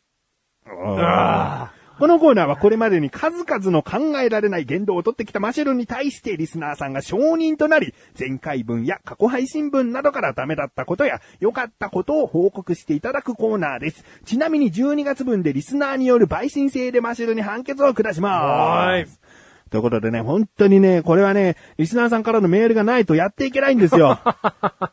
これも口を出白、出白してき、いや、言っていきたい。ね。そうですね。うんこれもメールありきのコーナーですから。うんうん。あのーまあ、マシルバーサスリスナーとかね、いろいろと過去にコーナーやってきましてね、はいリスナーさんからのメールがないと成り立たないコーナーを何度もやってきました。うんただね、去年がね、こう、マシルアイドル化計画の YouTube ネタを送ってきてもらうというところからね、結構衰退してんだよね。やっぱ YouTube ネタ、ね YouTube ネタっていうのは難しかったのかっていうところもあって、んあーまあ、何かしらをきっかけにマシル裁判も盛り上げていきたいので、そうですね。えーうん一応届いております。はい一応というような失礼ですね。はい届いております。まずは、弁護側の、おえー承認リスナーですね。はいいきますよ。ライムスカッシュ。ありがとうございます。マシルさんは、こういう人間だから、決して犯罪者ではありませんという主張をね、していただきますよ。はい。本文。オリジナルの歌が面白い。おー。ね、以上なんですけどね。おえ？だから犯罪者じゃないってこと？いやいやいや。いや、きっかけはですね、面白い歌で人を集めつつ洗脳していくという宗教みたいなことはありますから。表ね。表っ面面白いっていう人間怖いですよ。でもまあ、このオリジナルの歌がね、面白いという面白さ加減にもね、よると思うのでね、ここはやっぱ、こう、被告人マシルにですね、はい。オリジナル曲がいかに面白いのかというのをですね、はいはい表現していただきたい。表現します？ううん。まあ、マシル君といえばね、楽しいクトークはい。の10回に1回ぐらいのペースでですね、うん。即興ソングをね、はいはいはい。はい歌っていたり、うん。マシルアイドル化計画でもたまに即興ソングをね、うん。お送っえー歌っているので、はいはいはいは何か一つテーマをボーンとぶつければ、うん。それを歌にして返してくれる。そりゃそうですよ。たまにこう、えー昔はちょっとね、似せたチルドレンとかね、なんかそんなことも言われておりましたからね。俺パクリ疑惑ですか？盗撮？いやいやあ盗撮じゃない、盗作疑惑。いや、ないですよ、盗作なんて。新たな罪を積いやいやいみ重ねようとや。いやいやいや、向こうがパクったんじゃないですかおこれは裁判沙汰ですよ。マシュライさんですか？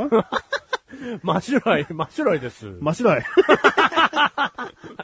マシュライ勝利。はい。いやいやいやいや、パクってないよ。僕ってないですか、うん。じゃあ今回のテーマはですね、うん。シーソーゲーム。シーソーゲーム？いやいやいや、いい、ですよ。人生シーソーゲームって言われますから。はい、そうですよ。うん。じゃあ、テーマね、真相ゲームで、はい今本当に決めたことですからね。うんそうですよ即興で歌いますよ。はいカット部分はありません。どうぞ。。はい。ここのスタート地点が失点。ここの真ん中が力点。向こう側の見えないところ。採用点。でもね、僕は不安なことがあるんだ。調べてくれないか、調べてくれないか。このことを、視点力点作用点の場所、ずれてる気がするんだ。どこが視点、どこが力点、どこが作用点、知らないままに、僕はみんなに言うよ。だって僕は、責任逃れ、しそう。どうも。シーソーの歌じゃねえかよ。シーソーゲームっつってんだろ。力点視点作用点は出てこねえよ、シーソーゲームに。いや、それをね、探すっていうゲーム感覚をここでみんなにねやってもらいたかったんですよ。僕の歌だけではわかんない。で、うん。探していくっていうこのゲーム感覚を。うん。シーソーゲーム感覚ですね。うん、わかん。なんでえ、何マシュライになんか言いたいことあんの？おすいません、僕音楽よくわかん。ないん。でね。うん、マシュライの感性信じて。うん。というやりとりをですね、楽しくトークではお送りしてきたわけらしいん。ですよ。まあ、このオリジナル曲が面白いとか、面白くないというのはですね、これ判断するのは非常に難しい。難しいですね。この結果によりマシルが犯罪者ではないと、こう裁判官の方は、ね、えー判断するのが、えーまあ、陪審制ですからね。まあそうですね聞いてらっしゃる方ですね。うんえー判断するのかしないのか。うん。こんな歌であれば、犯罪には全く影響しないと思います。うん。えーそういう判断の材料としてね、はいえーしてあしていきたいと思います、ね。いやー、ありがとうございます、弁護。うんうん。では、今回もう一通だけはいはいになります。。はい。逆に、おう検察側の 承認リスナー。裁く気満々ですね。えおうクッチネーム、トマトンさん。ありがとうございます。えー、こちらはね、マシルは犯罪者だよと。もう絶対に罪を犯しているよという承認のメールでございます。本文。今回はマシル氏がスク水、スクール水着が好きということで、奥さんがその被害に遭っていないかどうか審議をしていただきたい。全く裏山けしからん。ということですね。あー、マシル君はですね、過去にこのクッチレサーラジオという番組で、えー、性癖をとにかく何でもいいから教えやがれと。メガネたまにはですね、もうた、単純に聞きたかっただけなのに、まあ、うやむやな、こんなこと言えないですよ。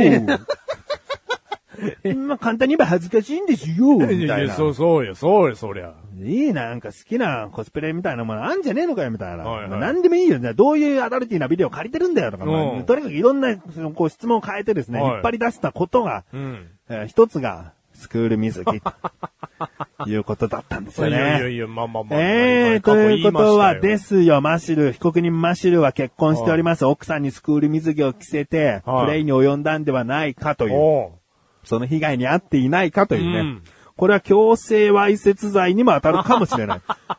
ね、家庭内の出来事かもしれないけども、奥さんが心に傷を負っているのであればね。ああればね。ええこれはもう今すぐにでも離婚したいと考えているのであればですね、そういった別の罪、罪名も。なんで無理やりね、強要させたかもしれうない。ん、強要、そうですよ。だからここはね、ちゃんと、審議していと思うんですよ審。議していただきたいですよ。うんうん聞いてらっしゃる方ももいやね、僕はね、僕はまあ声を大きくして言いたいのは、うちのバームクーヘン、うんまあうちの奥さんね、通称バームクーヘンはですね、性に対してですう、うね、ん。真面目なんです。性に対して真面目。はい。はいというのは、もう、こんなね、あの、一見、このコスプレうん、と呼ばれるようなう、ん、性に対してのこの遊び、うん、うん。がない。つまりは正常位などが好みであるという。バカバカバカバカ。それは想像しすぎだがね。全く裏山消しかな。じゃじゃじゃじゃじゃじゃ。じゃ、じゃじゃじゃじゃ。まあね。ねじね。そう、いや、真面って言うから。いや、真面目な声はない。後輩の方が。こうね、真面目？後輩。ね、それは確かに正式なことで言っている。うんバカバカバカバカバカバカ。何？ね違う違う違う性に対して真面目ってわからないですよね。いやいや皆さいやいや、わかるでしょうよ。バカですか、あなたたちは。ん。ですってことですか？じゃあ、え？しないってことですか？性に対して真面目というのは。いやいやいやいや。違うんですよねいや、レスでは。だってお子さん生まれますもんね。生まれま生まれましたもんね。はいはい、んそうよ。うん。いや、だから、ね、じゃあ、そのじゃあ、なんだろうな。あのーいろいろこう、性に対してね、うん。あのー好奇心が高いとか、うん。多いとか、うん。あと好奇心が少ないだとか、うんうん。まあ、性に、行為が好きじゃないとか、いろいろあると思うんですけど、うちの奥さんが多分分類されるものは、うん。性に対して真面真面目。目なので、うん。まあ、こういうね。ちょ、ちょっと置き換えると、はいはい。淡白ってことでいいですか？もうちょいちょいちょいちょい、もうこれ広げなくていいんじゃないかな。みんな聞いてるし、これ。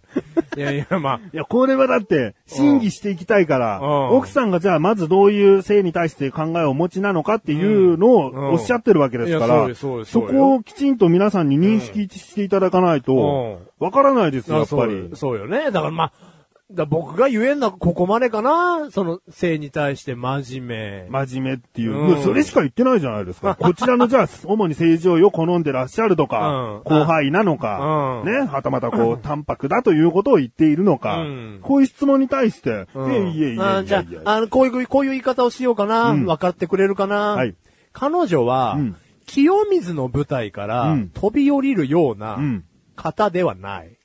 方ではない、挑戦的ではない。うん、だから、まあ、これで十分分かったかな遊びがな真面目、真面目、遊びが真面目ってなんの？お前 バーカ。ちゃちゃちゃちゃ、ね？性に対して真面目っていうのと、彼女の脳内、考え方の中には、清水の舞台から飛び降りるっていうような考え方はないので。それは、あの、性的なこと以外でももう真面目だよってことをあ言ってるんですか？もう、もうそういうことです。性もそうだし、考え方も真面目な方なので。あ、じゃあもう、あの、例えば下着も白しか着ないような、そういう方なんです。ちょいちょいちょいちょいちょいちょい。そ下着の色はいいんじゃないかなそれはいい。例えばって言ってますからね。あ例えば、うん、そういうもう遊びがない。うんもう普通に白。あの、あなんかバカなんだよな、例えが。例えがバカなんだよな、この人。変えてくんないかな、質問する人。いやいや、まず下着の色はちょっとね、一、回伏せときますけども。伏せるの？また。うん、まもうあ。ね。いや、じゃあもしかしたら攻撃的ではないのかもしれないですね。攻撃的ではない。うん。刺激的なことはしない。うんだ、その、だ攻撃的な下着とかあるじゃないですか。うんうん。そういうことはないかな。うん。じゃあ赤とか紫とかそういうものは持っていないという。うんいやいや、じゃあ、まあ、守ってないって言おうかな。うん。もういいかな、ここまでで。うん。もうこれちょっと、僕のことじゃないからね、君が根掘り葉掘り聞いてるのは。うちの、奥さんのうちのバームクーヘンのこと。を。奥さんはそういう遊びとかね、あの攻撃的なことはしないというそういう説明が、うん。スクール水着を着せていないという証拠にもなるかもしれないんあです。そう？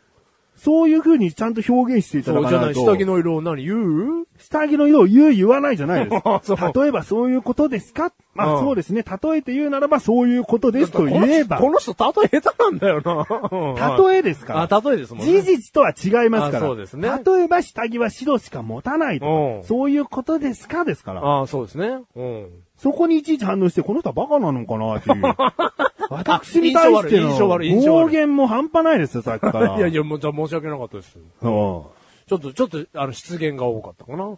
うん。それは申し訳なかった。多かったですよ。あ、多かったです。はいうん、じゃあ申し訳なかったです。性に対して真面目なのうで、ん。ね。うん。なので、スクール水着を着て、うん。何やらするというようなことは一切ないという。ない。ないです、もちろん。そういうことでいいんですね。はいはいはい仮に、スクール水着を着るということになれば、はい奥様真面目な方ですから、うんおそらく紺色でしょうね。まあ、紺でしょうね。はいそんな飛び抜けて白なんていうのはいきなり着ないでしょうね。うんうん。ということらしいですはいね。。うん。いい、まあ、今回はですね、いい検察側からの証人のこう証言によりますと、うん。えースクール水着を着ているのではないかというね、うん。奥さんに嫌がらせをしているのではない、うん。ないかということをおっしゃっていましたが、うん。その事実はおそらくなかったんじゃないかなあといういや、分かっていただけたら嬉しいな。嘘はついてはいけませんからね、うん裁判所では。そうですよ。ううんん。ということで、今回はですね、このお二方の承認メールはですね、はいい、ただきましたので、はい今後も審議は続くと思います。いやいや、もうね、どしどし送っていただきたい。何でも構いませんので。うん。ということで、マシュルについてダメだと思うエピソードや共感したエピソードなどを募集しています。今回の番組の中から前回以降の過去配信分、楽しいクトークやツイッターなど、情報源はどこでも結構です。内乱罪により有罪となるのか、危険性阻却により無罪になるのか、それはリスナーこと承認にかかっているのです。うん。もうあの、難しく考えずにですね。そう。毎回、前回の反省した方がいい部分を送るという意識で主に 考えてください。それそれいいですね。あの、今までのって考えると、もう、多すぎてどこから持ってこようって考えちゃいますけども、今聞いてらっしゃる時に、ここ、鼻につきますとか、ここ、あ、マシルさんいいところじゃないですかっていう部分をですね、もうちょっと頭に入れておいてくださいまあメモ書きでもね。ね前回の、の反省じゃないですけども、そういった部分を拾っていきましあ、ょうよ。それだ。ええうん。えーもちろん本当にね、加工放送文でいいので、うんでどこからでも結構ですよ。こういった感じで、リスナー、承認メールをですね、うんどしどしと募集しております。はい以上、マシル裁判。いい。バタン、バタン、バタン、バタン、バタン、バタン。いい、こんにちは。変なストーリーテラー出てきちゃった。変なストーリーテラーいらねえよ。えー続きましてのコーナーですね。はい。ライスカのふざけろふざけろこのコーナーはリスナーさんにただふざけてもらうコーナーです。はいね、ラムスカッシュがとにかくメールを送ってくれるということで 非常に成り立っております。まさに冠コーナーではないかなとも思っておりますが、ね、他の方からもいただけたらとても嬉しいんでございますよ。はい。ね。えー、ということで、前回募集したものがですね、もちろはいはいん何でもいいんですよ。うんふざけてることだったら何でもいいんですが、うん主に募集していたことは、テンションの上がる言葉。うん。ね、えー文章でもいいです、うんえーそういったものを募集しておりました。はい。ね。果たして、まあ、テンション上げて僕は言わなきゃいけないんですけれどもね。頑張っていきたいと思うよ。はい。ただ僕は今日テンション低いからな。いやいやいやいや低いかどう。かわからん、わかりませんがね。いやいや低くないと思いますけど。低くない？んうん。うん。うん。じゃあ行きますよ。はい口ネームライムスカッシュ。ありがとうございます。毎晩、夕食の後に丸ごとバナナを食べれる幸せ。もうテンションの上がること。う。うんん。まあ、夕食後に楽しみになっちゃうんだわね。あでさ、たまに丸ごとバナナじゃないバナナケーキ、ケーキというかパン、菓子パンない？なんかこれバナナ入ってんじゃねえかなと食べてったらクリームしかないバナナ系のパン。あれがっかりするんだよね。丸ごとバナナかと思ったのに、うんクリームで済ませてるよ、このバナナあ。パあの、ま、あの、なロールちゃんとかですか？ン。なんかちょっと名前わかんない。まあ、そのもう、スポンジの生地に。スポンジの生地に。生クリームオンリー。そうそうそうだね。うん生クリームしかないのか、みたいな。ああー、はいはいはい、ありますあります。もうカットしたバナナでもいいから、うんその果肉食いたかったのにと思う時あるよね。まあ、結局丸ごとバナナが美味しいですよね。あーああいうのは。ああうん。外れがないね。ん丸ごとバナナはもう、もしかしたら本当毎晩あっても、いいかもしれない。いやいや、いいっすよ。あれはテンション上がりますよ。うんうん。いい。そしてですね。えー、そして次行きますね。はい。え、グッチネームライムスカー。ありがとうございます。シャバドビダッチ変身シャバドビダッチ変身シャバドビダッチ変身フレームタラカ ブーブーブーバーバ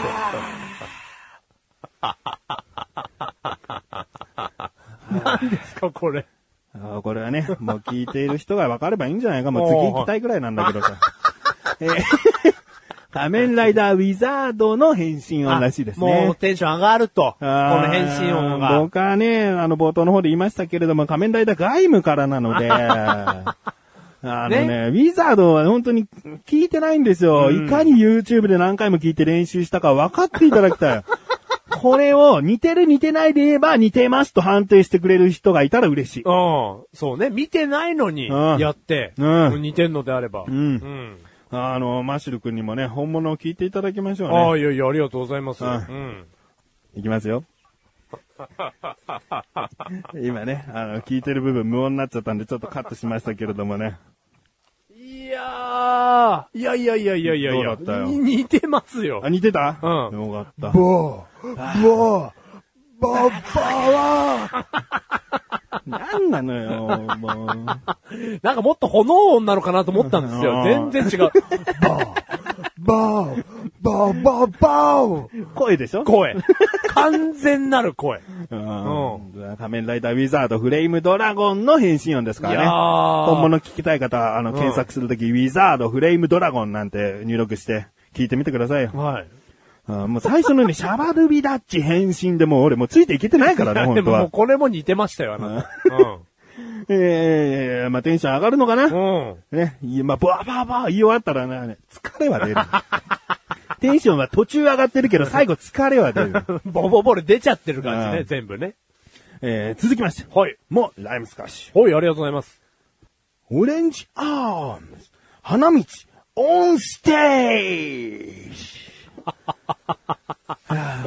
やっと知ってるものが来たけどね。あ、やっと来ましたね。うん外務から見てますから。うん、これはあの仮面ライダー外務なのでね。もう仮面ライダーバカなのかなうんこれをやらせようっていうね。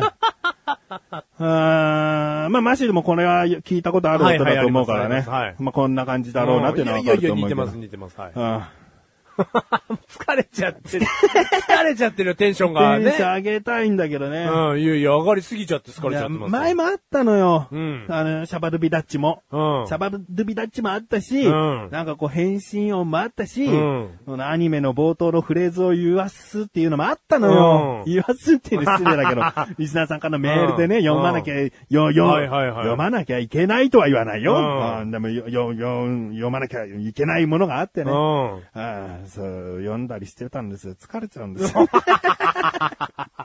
いや、でもね、ライスカはもうこれテンション上がると。うんいや、いいね。うん。おのおのだからねお。のおのですから。えー、続きまして。テンション上がる、テンション上がるのか？うーん、これどう言おうかな？こうマシュルに、こう、ちょっと音を変えていってもらおうかな。あ、僕にね。う。うんん。ちょっとごめん。はいこれはあのーメガネたまにね、ライスカのふざけろをすげえ頑張っていきたいと思ってるんだけはいはいはいはいはいど、たまにマシュルにやっぱ頼るよ。いやいや、ありがとうございます。ううんん。これを、あの、音は絶対変えてね。うん言って。はい。クッチネームライムスカッシュ。あー、夏休み、ちょいと泳ぎ疲れ胸に、クールベイビー。ベイベーだけどベイベー。ベイビー。クールベイベーって言うから。はうんクールベイベー。もうこれは知ってる人はわかると思うけども、チューブさんのね。あーあ夏休みの歌詞。うん。まあ、ここ歌うときね、確かに頑張んなきゃいけないからね。うん。テンション上がってるかもね。最初の、あうーん。が一番。あー来るね。うんここ出さなきゃーって部分だよね。ここが一番く胸にグッとくるところかうな。ん。でも最後のクールベイベーのとこもね、あーまあ気持ちいいよね頑張んなきゃいけないんだよね。うん。うん。で、ちょいと泳ぎ疲れの部分も、うんなんかこう癖があるメロディーというか、いやいやいや、これはわかりますよ。ううんん。いいね。これはいいわ。続きまして。おラこれもうめメガネと前に全くわかんないんで、マシュル頼みでいきあ、ますわ。かりました。クッチネーム、ライムスカッシあ、僕ですね。ュ。うん。クリスマス、バレンタインデー、誕生日、これが恋の三大きっかけデーなんだって。SKE48、1234よろしく歌詞。あ、知らないの？お前。いや、知ってますよ。完璧だと思います。今、ライムスカッシュ大爆笑だと思いますよ。何これ、フレーズなの？歌詞なの？これは、あのーな、歌と歌の間に、セリフがあるんですよ。あうん。で、えっ、と、これがね、あの、松井玲奈ちゃんっていう子が、言ってるんですけど、うんうん合ってるかな、ライムスカッシュ。ちょっともう一回言ってじゃん。クリスマス、バレンタインデー、誕生日。これが恋の三大きっかけデーなんだって。でもすぐ歌に行くわけですよ。これはテンション上がりますね。うん可愛いんですよ。三大きっかけでって言えばいいじゃん。もいやいやいや、でそんな、そんなね、あの、寿司屋の娘が歌うような歌じゃないんですよ、これは。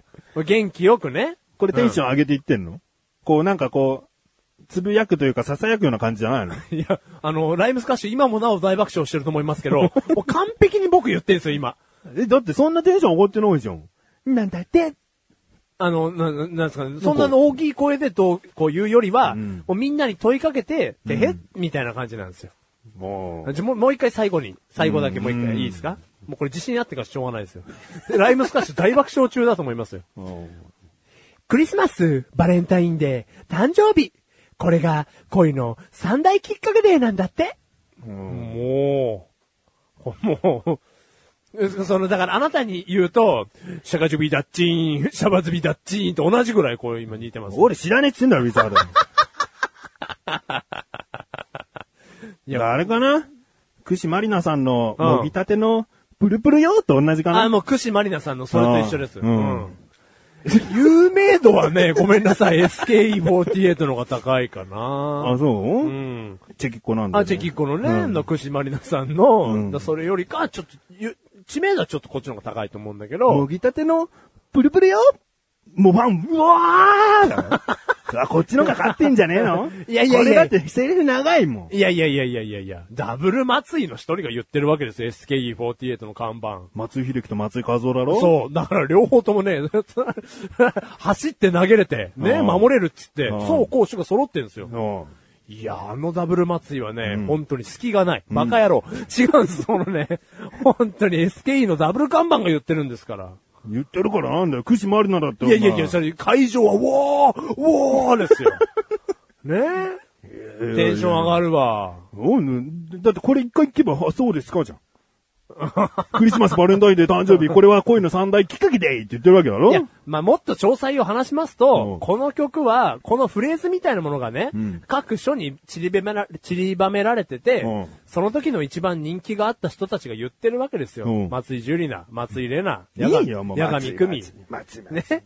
それみんながこう言ってる時にみんながもう会場で誰かが言う、おー誰かが言う、おーってなってるわけですよ。テンション上がるわ。違うんだ。こんなの一回聞けばわかるんだから、うんその、うち、うちから来る興奮じゃないじゃん。もぎたてのブルブルよって言った時に、そのブルブルさせてるところは、果たして胸なのか、お尻なのか、ブルブルよってやった時に、うわーってなるだろう。うちから来るだろうよ、興奮が。まず、エロエナジーを落とせよ。エロエナジーを。エロ、エナジー。メロンどこ行ったんだよ持ってこいメロン。じゃあ、厚郎さん。違くてね。いや、これ、ドームは同じぐらいね。うんえ、何？あの子とクリスマス、バレンタインデー、誕生日過ごせることを考えたら、それがきっかけになってデートすることを考えたらですよ。ええまあいい。まあいい。結局は知名度の、知名度で負けてるわけだもん。これが、違う、もぎたてのプリプリよを SKE が言ってみろよ。もう、今、ないよ。そんな興奮できたか、SKE のファン。まだまだそんな盛り上がれたのかってなるよ。松井、ダブル松井が、もぎたてのプリプリよ、私もよ、みたいなの二人で、ま、ダブル松井がやったら、もう、会場中どうなっちゃういやいや大地震だわ。そのね、足踏みとね、うん興奮で。いうんや、そりゃそうよ。そりゃそう。だろフレーズの強さで言ったら絶対串回りなんだ。そう、あなたね、串マリナに対するね、思いが強い。その、串マリナさんが、まあこれあえて言う必要もないけども、はいチョキクル一番だったわけじゃないよ、僕は。いやいや、そうね。いや、ナンバーワンじゃなかったとしてもよ。ちょっとこの,、ねこの歌ね、ちゃんとタイトル言っておこうかな。いやいや、ちょっとお願いしますよ、その、クシマリナさんがね、もぎたての、プルプルよっていう曲がありますから、うんね。これ今、あの、曲名をお伝えしますから、うんちょっとこの後聞いていただいてね。お前びっくりするだろ、もぎたてのプルプルよって検索して、串マリナがウィキペディアで一番に出てくるんだからな、お前。ひらがなでもぎたての、カタカナでプルプル、ねう、ん最後によつけてくださいよ。もうさ、出てきますよ、すぐ。串マリナさんがお前、ウィキペディアで一番だよ。うん、いやいやいや、ね、ファンはいらっしゃいますね。やろうん。揺れたね、確実にこれ大きなホールが。ね。俺一人のなんかさ、なんかマイナーどころ攻めて面白がってんじゃねえのって、面白がってじゃないからな。こう、もぎたての、うん。えー歌はですね、まあ、ネオチャッキリ娘という、うんその、グループに分かれるんですよ。はいはいね。あの、チェキッコの派生グループですよ。はいはいはいはいノースリーブスみたいなもんかな、まあ AKB さんでね。そうですそうですの中に、あの、串まりなさんが3人のうち1人いてね。うん。ピンクのチェリーですよ。ピンクのチェリー。ピンクのチェリーという歌でね、もぎたての、ブルブルよあ、曲名は、うん。ピンクのチェリー。ピンクのチェリーあ、いや、これはちゃんと言っとかなきゃダメですうんよ。もぎたてのプルプルよっていう曲だと思ってますから、みんな。ね だろ？だろ、うんだ、だ、じゃあそう思ってた人、もぎたてのプルプルよをうんググると、うんくしまりなウィキペディアなんだから。うん。これすごいことだろうよ。フレーズなのによ。ああ、そうね。うんうん。いや、いや、そりゃそうですけど、うんいやいや、クシマリナさんが出てきて、で曲名大事だから。うんピンクのチェリー。ピンクのはいはいはいはいピンクのチェリーはいはいはい。で、この中で言うと。うん。うん。チェキコセカンドシングル始まりのカップリング曲です。あ始まりのね、ええ一番大人気となった始まり。始まりで一番大人気とは限らない。もう、チェキコ愛が強いよ。ね。まあまあわかりますよ。そそれと同じ、。同じだろそういうことだよ。でもその3人でが言うのかな？そのグループが3人とおっしゃいましたけど、クシマリナさんがじゃあもぎたてのプルプルよ。そうだよ。で他のお二人は。他はない。他はないからこその木たちだよ。あららららら。串まりなさんだけが言う。じゃあもう会場がその一発にみんなと備えてるうん、わけですね。サビの一個前に入れるからね。うん B メロが終わった後に、うん。あ、一緒一緒。そういう感じ。ピンクのチェリー食べていいってうん言った後に、問いかけうん。うんもう、それは歌詞よ、歌の歌詞よ。うんうんもぎたての、プルプルよって時にサビに行くわけだ。うわーと共に行くわけだ。あああ。いや、一緒一緒。その、一緒じゃないよその一緒一緒。一緒じゃないその、先きっかけなんだっ先て駆、うんで、うおー、うんです、サビパクリパクリ。うん。プロデューサー一緒だろうがよ。一緒じゃねえバカ野郎。お前何度も言うぞ。秋元康さんは許可を出しただけだよ。プロデュースはしてません。あ、そうね。ごめんごめんごめん。そのチェキッコ愛が強いわ。ごめんごめんね。いや、まあまあ、一枚かじお前、ってる。俺がどんだけ熱入れてたか知ってんだから、お前、気をつけろよ。いや、ごめんごめん。じゃあ、それはね、申し訳なかった。うん、秋元康さん一緒だろって。俺最近秋元康さん好きじゃねえんだからな。あ、そうそうそうね。いや、申し訳ない、それはね。うん。え ーじゃあ次のメールね。え何ですか？ライムスカッシュは何ですか？もぎたてのプルプル用でしたっけ？そうそうそう。あそれがテンション上がるって。うんあの、共感する。う。うんんじゃあね、ピンクのチェリーだからね、うんライスカッシュ。うん。はい。はい。えー、クッチネームライムスカッシュ。ありがとうございます。メガタマさん、今年の目標、ライスカのふざけろ。立て直しを宣言してくださって、ありがとうございますうえまあ、ライムスカッシュはテンション上がってくれたのかな。いやー、ありがたい。これは嬉しいよ。んまあ頑張っていきたいと思う。いや頑張っていきたい僕やっぱこのコーナー、今、今のところ全力でやってるよ。うん。うん。汗もかいてるし。汗もかいてる。今年初汗かもしれないよ。収録中に汗かいてるの。いやね、あなた汗かいてますよ。物語ってますよ。ああ、長袖なんか着るんじゃないな。ねえあなた半袖ですよ。2月真冬と言っていい時期なんだけどな。もう春か来たね。ね春が来ました。うんうん。えー、続きまして。おクッチネームトマトンさん。はい。なんかね、本文に、読む人も先に全部読まないでくださいって書いてあるの。あららだから僕はこのね、あの、台本的なものを用意するにあたって、はいあの、メール文はコピーペーストをして、ある程度こう持ってきてる部分あるんだけども、なるべく見ないように本当持ってきたの。から今から読むときに、初めて内容を理解しながら読むんで、はい。で、果たしてこれがテンションの上がる言葉なのかどうかっていうのはもうわかんないよ。おはいはい。普通にふざけろでふざけた内容なのかもしれないけど、うんな、全く何かわかんない。何かわかんない。うんふざけてないかもしれない。そこすらもわかんないから。とりあえず読んでいきたいと思う。はいはいいます。えー郵便局の取扱商品にハガキがあります。そしてその中にカーボンオフセットというのがあります。よく書類などを複写するのにカーボン紙というのが使われますが、まあ鉛筆の芯でもある元素記号 C、つまり炭素です。酸化することで二酸化炭素になります。カーボンオフ、つまり二酸化炭素の炭素を酸化還元反応によって薬品が染み込んでいるハガキが炭素によって黒ずんできます。大気中の二酸化炭素はカーボンオフセットにより酸素が増えるという商品です。理解した？理解した？うん、うん、はい、うん、はい。カーボンオフセットというのがあるの。うん、郵便局で売っているのかな？ね？よく書類などを複写するカーボン紙あるよね。ありますありますありますこう、住所とか書く、うんあの、うん書くときに、下の紙に何枚も何枚もこうはいはい写る、あの、カーボン紙。うん。あれは鉛筆の芯に使われている元素記号 C の炭素だと。うん。ね？で、これが酸化すると二酸化炭素になると。うん。カーボンオフ。うん。つまり二酸化炭素の、えー酸化還元反応。炭素を酸化還元反応によって、薬品が染み込んでいるハガキが炭素によって黒ずんでくる。うん、はいはい。はがきがね。うん。これは大気中の二酸化炭素はカーボンオフセットによって酸素が増えるという商品うん。なんですよという。うん。もう、え、もうすごい、えもうエコ、エコ商品だうん、移行商品だよって。うん。どう思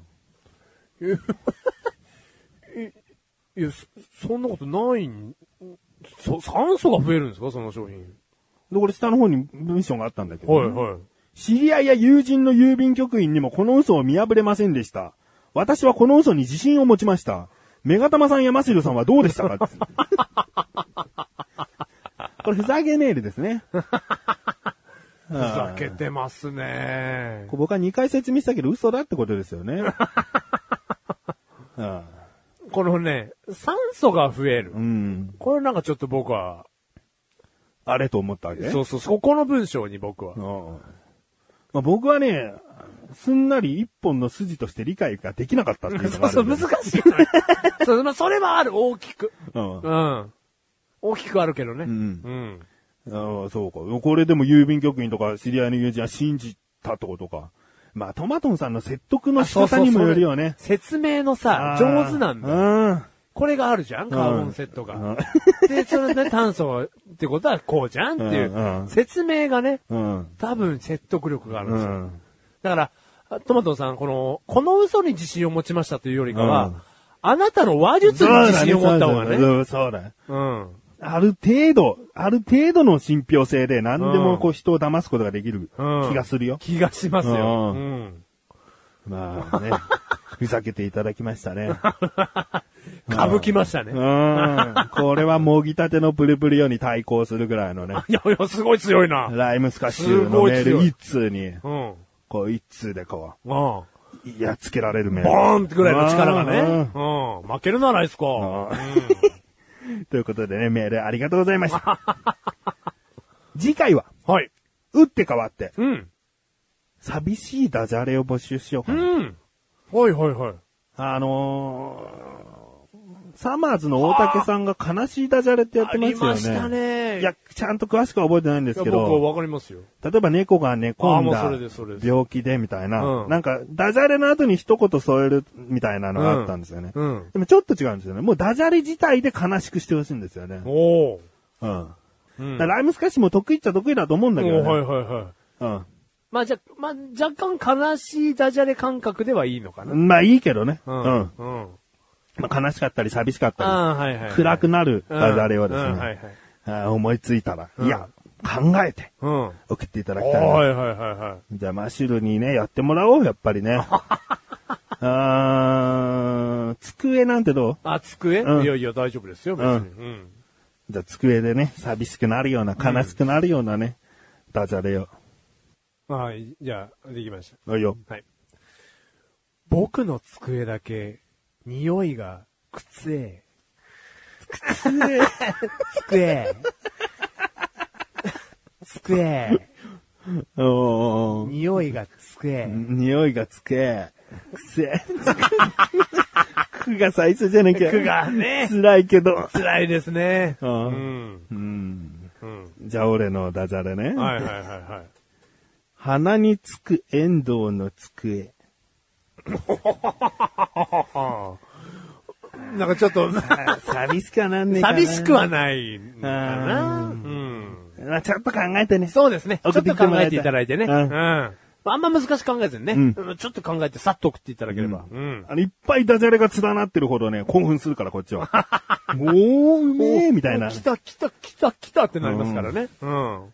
ということで。はい。以上、ライスカのふざけろでした。でしたさあ、エンディングに向かってね、話していきたいと思いますはいが、メールが届いております。おありがとうございます。口ネームタイさん。ありがとうございます。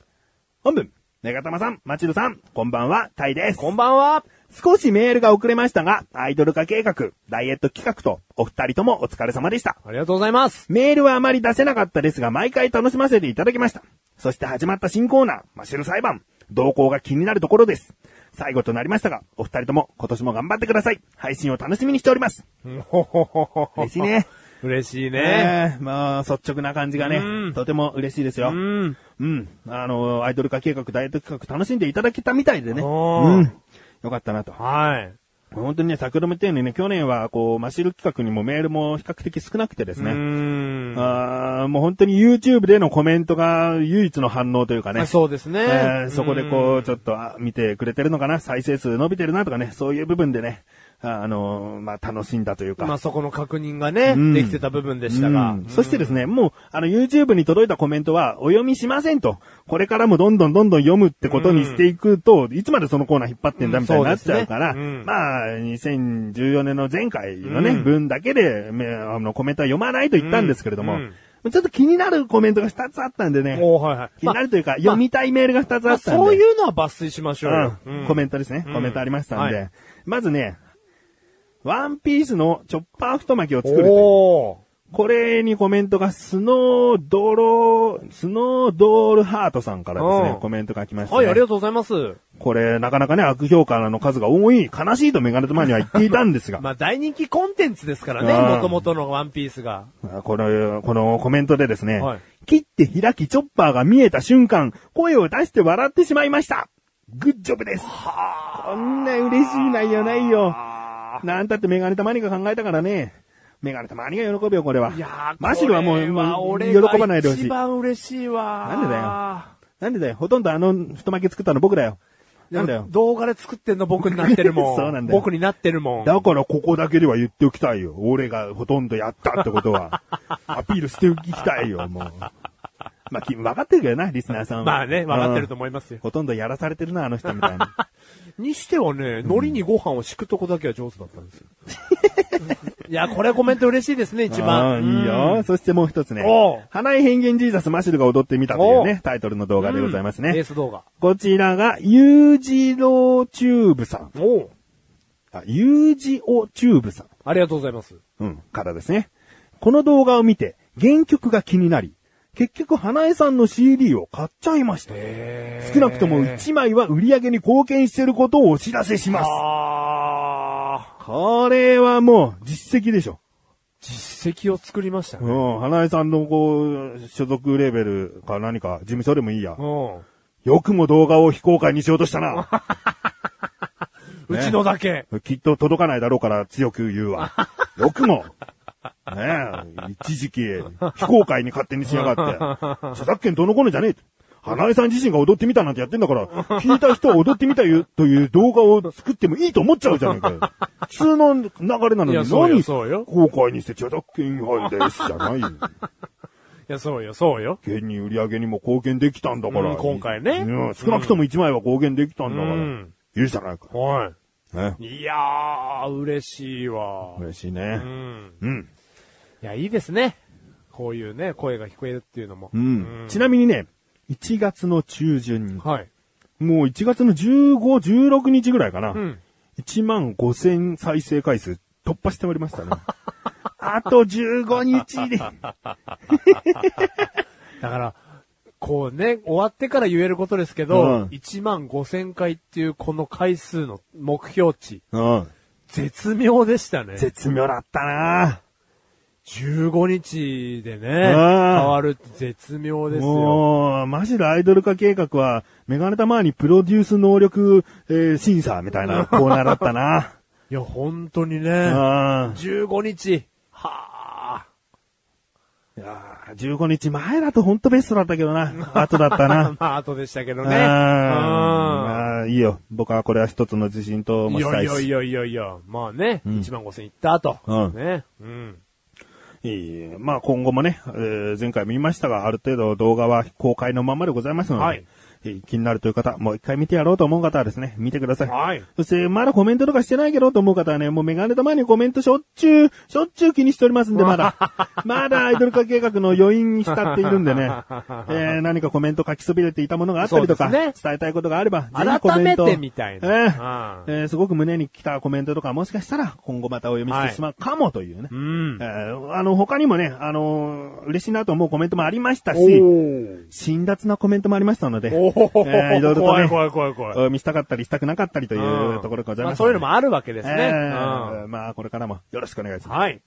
ということで、えー、今回もですね、今回はまあスマホスペシャルといスマうことでね、ホスペシャルということですね。お送りできました。うん。ありがとうございます。いやー、いい回だったと思います。んうん。なんか、時間もですね、うんまあ最近で言ういつも通りな感じでですね、うん。2時間回ってますからね。はい。いいんじゃないいかなやい。やいや、もう、ぴったりでしたね。うんん。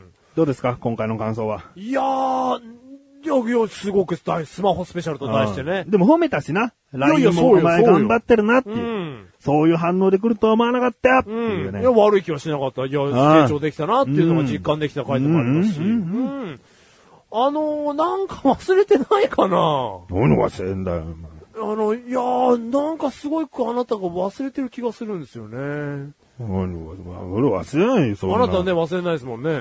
俺そういう、うんまあ確かにね、うん。忘れてたわけじゃないけあど、はいはいはいはい。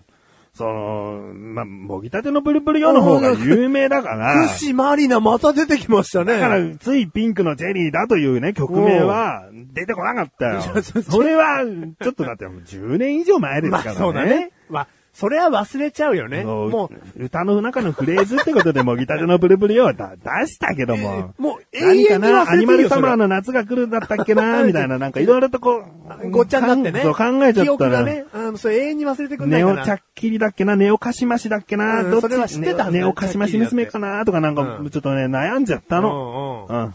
いやー、それじゃない。そ、それじゃないっつ。それじゃ、いや、それじゃない。う んないややないないうん。それじゃない。じゃじゃじゃじゃじゃ。いや、前回ねうん、いや、あの、スマホ、スマホねん、次回はスマホスペシャルと題して、に、やりますって言った時にねうん言っ、てた。うん。うん。僕も言ってるんですよ、テーマを。何言ったの？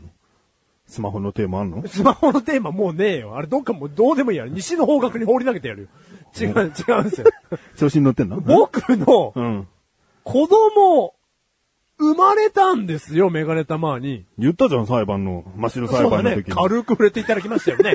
君ね、子供、子供さんが奥さん、里帰り出産で、うんね、触れてって、軽く言いましたけど、うん違う違う違う違う違う、バカバカバカ。報告ず、報告済みです。報告忘れておりません。うんそうです。正解。違う違う違う違う違う違う違う。なんだよ。大々的なことじゃない。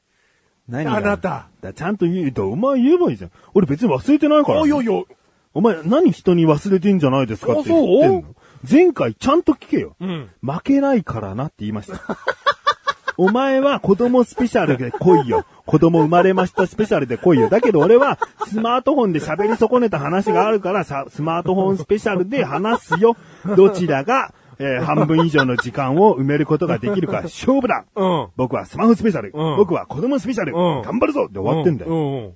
うんうん。圧勝。じゃじゃじゃじゃじゃじゃじゃじゃ。忘れてません。じゃじゃじゃ。勝負に勝ったというだけうん、ですい。やいや。で、最後の最後ですら子供の話題に触れたくないので終わろうとしただけです。完全勝利を狙っただけです。な、なんなの？その完封しようとしてんの？打たれてもいいじゃない？なんでそのゼロ点ゲーム、ララブゲームを進めてんの？しょうがないじゃん。だから今打たれてますよ。あー結局子供の話題来たーと思っていやいや。いや、来る来る来る来る果た。して50分来れんのかな？みたいな。こっから50分来れんのかな子供の話。負けるのかな？思っいやいやてる。、3時間になっちゃいますから。いやいや、別に気にしなくていいよ、お前は。いやいやいやいやいやいや。お前にそういう能力ないんだから。いやー、まあ、今回何も話させてくれないからね。力ずくでこう進行が。いや、まあ、戦いだったとしてもですよ。力ずくだった？いや、最初のおぎゃーからね。いやいや、あ、最初、おぎゃ言ってたな。言ってた。いや、先手打たれたと思ったよ。うんうん。そこで行っちゃったら触れざるを得ないかなと思ったけど、うんうんでもそこで強行突破という姿勢を見せたのはお前だから、うんだからこっちも強行突破という手段を取らなきゃいけないのかなと思うじゃん。そこの力強かったね。うんだって、最初にそれ出さないでね、うん。じゃあ始まりましたね、うん。今回は子供スペシャル、スマホスペシャルどちらかで勝負するんですよねって正々堂々と、うん。これから始まりますよ、勝負しますよってことを言ってくれればね、うんはいはい。そうしたらじゃあ負けないぞって、うん。お前からまずじゃあ行ってみろよみたいなことになったかもしれないじゃん。ターンをくれたわけね。うん。だけどお前最初からおぎゃゃーっていう先手をいきなりだから俺の顔面をぶん殴ってきたわけじゃん。うん、いやいや、そうよ。だけど俺そう、そうしたらそれでダウンするわけにはいかねえよ。うん。俺もお前にパンチしつつも攻撃していかないと負けちゃうもんよ。そっからのパンチがね、うんラッシュよ。うん力ずくでね、ぐいぐい来るわけようん。子供のこの字も言えないよ。うんうん。かわいそうに、うちの子。いや僕はこのね、口レサラジオを使って人生の歩みをこう、追ってってるわけよ。うん。子供、子供。でもだからスマホ変えたのと子供生まれたのどっちが先なんだよ。えーと、スマホよじゃ。あ人生追ってんじゃねえかよ。お後がよろしいよ、俺。いやいや、まあね。うんまあ、まあ2時間も超えてますし、うんまあこっち力ずくで今回持ってこられちゃったんで、あもう負けを認めて喋んないわけだ。ぜ次回は 子供スペシャルでお送りするって言った時に、うんね、主婦層の方々が聞いていた時に、うんあ、わしるくんにもとうとう子供が生まれたのか、うんね、あ生まれるのか、うん聞きたいな、うんどういう子お子さんでどういう状況で生まれたのかな、ん聞きたいなって思った方が今回再生していてがっかりだよね。がっかりというか、マシュルさん。全然頑張ってないじゃないですか。何言いっぱなし、言いやられっぱなしなんですか。いいや、多分ね、1時間は聞いてくれたと思うよ。うんだからスマホの話で終わってるけどね、1時間は。でね、マシル裁判、うん。ライスカのふざけろ終わってうん、エンディングでうん打ちかましてくれんじゃないかなって期待した人はいたと思うよ。いたと思うよね。ううん。でもね、ごめんね、2時間経っちゃってるんだよ。僕たちも体力はね、もうエンプティに近いわけだよ。え僕は別に行けますけど。あなたも汗をかきながら元気だね。本当に汗ずっと。冬だよ。うんただもう、スマホスペシャルとしての話はもうし終わっちゃったから。うん、そうだね。いや、それも、もう、語り尽くすことなく話したよ、スマホの話は。まあ、無理やりにっつんだったら、あの、魔法使いのウィズの話したけりゃしてもいいよ。そしたらより一層スマホ、スマホスペシャルでな、盛り上がって終われるしな。で、ウィズの話してもね、うん順は追ってるんだよ。うん。スマホ、ウィズ子供だから。うんお前課金2回もするって、っていうね、話できるわけだよ。しかも100円、200円単位じゃなくて、なんか30個手に入る課金とか、30個だから1000いくら、2000いくらとかね、課金しちゃってるわけだよな。だそういう話とかできるわけだよ。それ課金の話はいいじゃないいいよ、俺は課金否否定派じゃないし。うん。うんはいはただ課金はしたという事実を持って、これからウィズで調子づいていかなきゃいけないんだよっていう。い。いやいやいやいや。僕こんな強いパーティーなんですよっていう自慢は、うんか無課金の人に対してはできないんだよっていう。いやいや、それ、ね。いやいや、もう、スマホスペシャルだな、今回は。じゃじゃじゃじゃじゃあれ、い、ね、一回なら、うんね、課金はうんね、一回だったら俺は目をつむるって言った。目つむるって言ったの。うん俺よりも後から黒猫のウィズというね、んクイズ RPG のアプリをダウンロードしたからうん、その1ヶ月の差を埋めるために、一応1回くらいお前課金しちゃえよっていうことは言った。目つぶってくれると思った一回はやってね、うん、で、二回目はずっと我慢してたんだけど、うん。まああなたに会えない時間も長かったからね。俺に LINE の通告もせずにな、ん。ちょっともう一回課金してもいいっすかね？どうっすかね？ってうん。相談もせずに、やっぱり、あの、メガネタマーニとの差はつけたいから、そういうところはちょっとこっそりやっちゃいたいから。ね。うん。課金2回したけど、うん。えどいや、その、か、もう、その課金はいいんだよ。いいよ別にいや、課課金金、課金の話もいいよ、もう、ちょっと。ちょちょちょ。何？子供がね、子供の話すんの？生まれたのうんよ。生まれた。おめでとう。ありがとうございます。うん。あのー、まあ子供もな、いくら課金したの子供に？いや、えーと、キャンペーン期間だったんで、バカかなんでこれから大切に育てていくうちの子、キャンペーン期間で割引されてんだ、お前。レア出たんすよ。レア出たんすよ。女なんすよ。いやいやいやいや、誰でも手に入れられるもんじゃないんですよ。うんねねガガチャじゃなくて、うん生まれたんですよ、子供が。ありがとうございます、本当に。うん。おめでとう。おめでとうね。いやー、まあそのね、軽く今回の話で出ましたけど、ん。里帰り出産でっていうのはね、うん伝えておりましたので、うん。結局今回里帰り出産でね、あの、生まれましたので、うん。うん。立ち会いだ産んだっていうのはね、うん。まあ、もともとできないと思ってたので、マッシュル今回立ち会いはしてないんですけども、まあ、生まれた後ですね、あのーバームクーヘンの実家の方に行き、行ってですね、うん。生まれてきた我が子をもう見たとき、まあもう見る前、道中からずっとニヤニヤしてましたよ、マッシュル。うん。うん。どんな顔なんだろうとかね。実際の顔は。うん。で、ドキドキドキドキしてニヤニヤニヤニヤして、うん。あったんですよ。うん子供に。うん。可愛かった。子供っていうのは可愛いですね。うん。なんでずっと苦い顔してるんだい？苦い顔してない。こんなエンディングでこんなこと話したらそういう顔になるに当たり前だろそうだ、お前子供スペシャルでお送りするって言ったよな、前回。言いましたよ。何をこっちにこう持ってきてんだよ。何持ってきてるっていうの？は。報告だけで番組は成り立たないだろっつうんだよ。うん、はいはいはいはい。なんだ、マシルニュースってコーナーか？違うだろ？マシュニューですよ。マシュニューねえや。何メザーニューみたいに言ってんだよ。いやいやいやいや、あの、あなたもちょっと聞く姿勢は出してくださいよ。スマホスペシャル出。スマホスペシャルの時僕すごい食いついてましたよ。うん。お前がうん、うん、うんですよ、僕。鼻息かっていうぐらい。食いつかせてるからだろ。うんこっちで、じゃあ何？お僕演技してたんですよってこと？スマホスペシャル。いやいや、演技はしてないですよ。やっぱ僕はね、あなたにこう。素直にだろ？素直にですよ。こっち素直にちゃんとうん、うんとは言ってるじゃん。うんうん。別にもうお前とも目を合わさずにマイク持ってるだけじゃねえよ。いやそうよちゃんとうんうんっつってるよ。うん。いや ただ、そうただ、うん超可愛かったんですよ、っていう。まあ確かにな。ね確かにそうよ。違うじゃん、もっとなんか、どういう状況かっていうさ、背景をもっと知りたいじゃん。おばあちゃんが出しゃばるんですよ。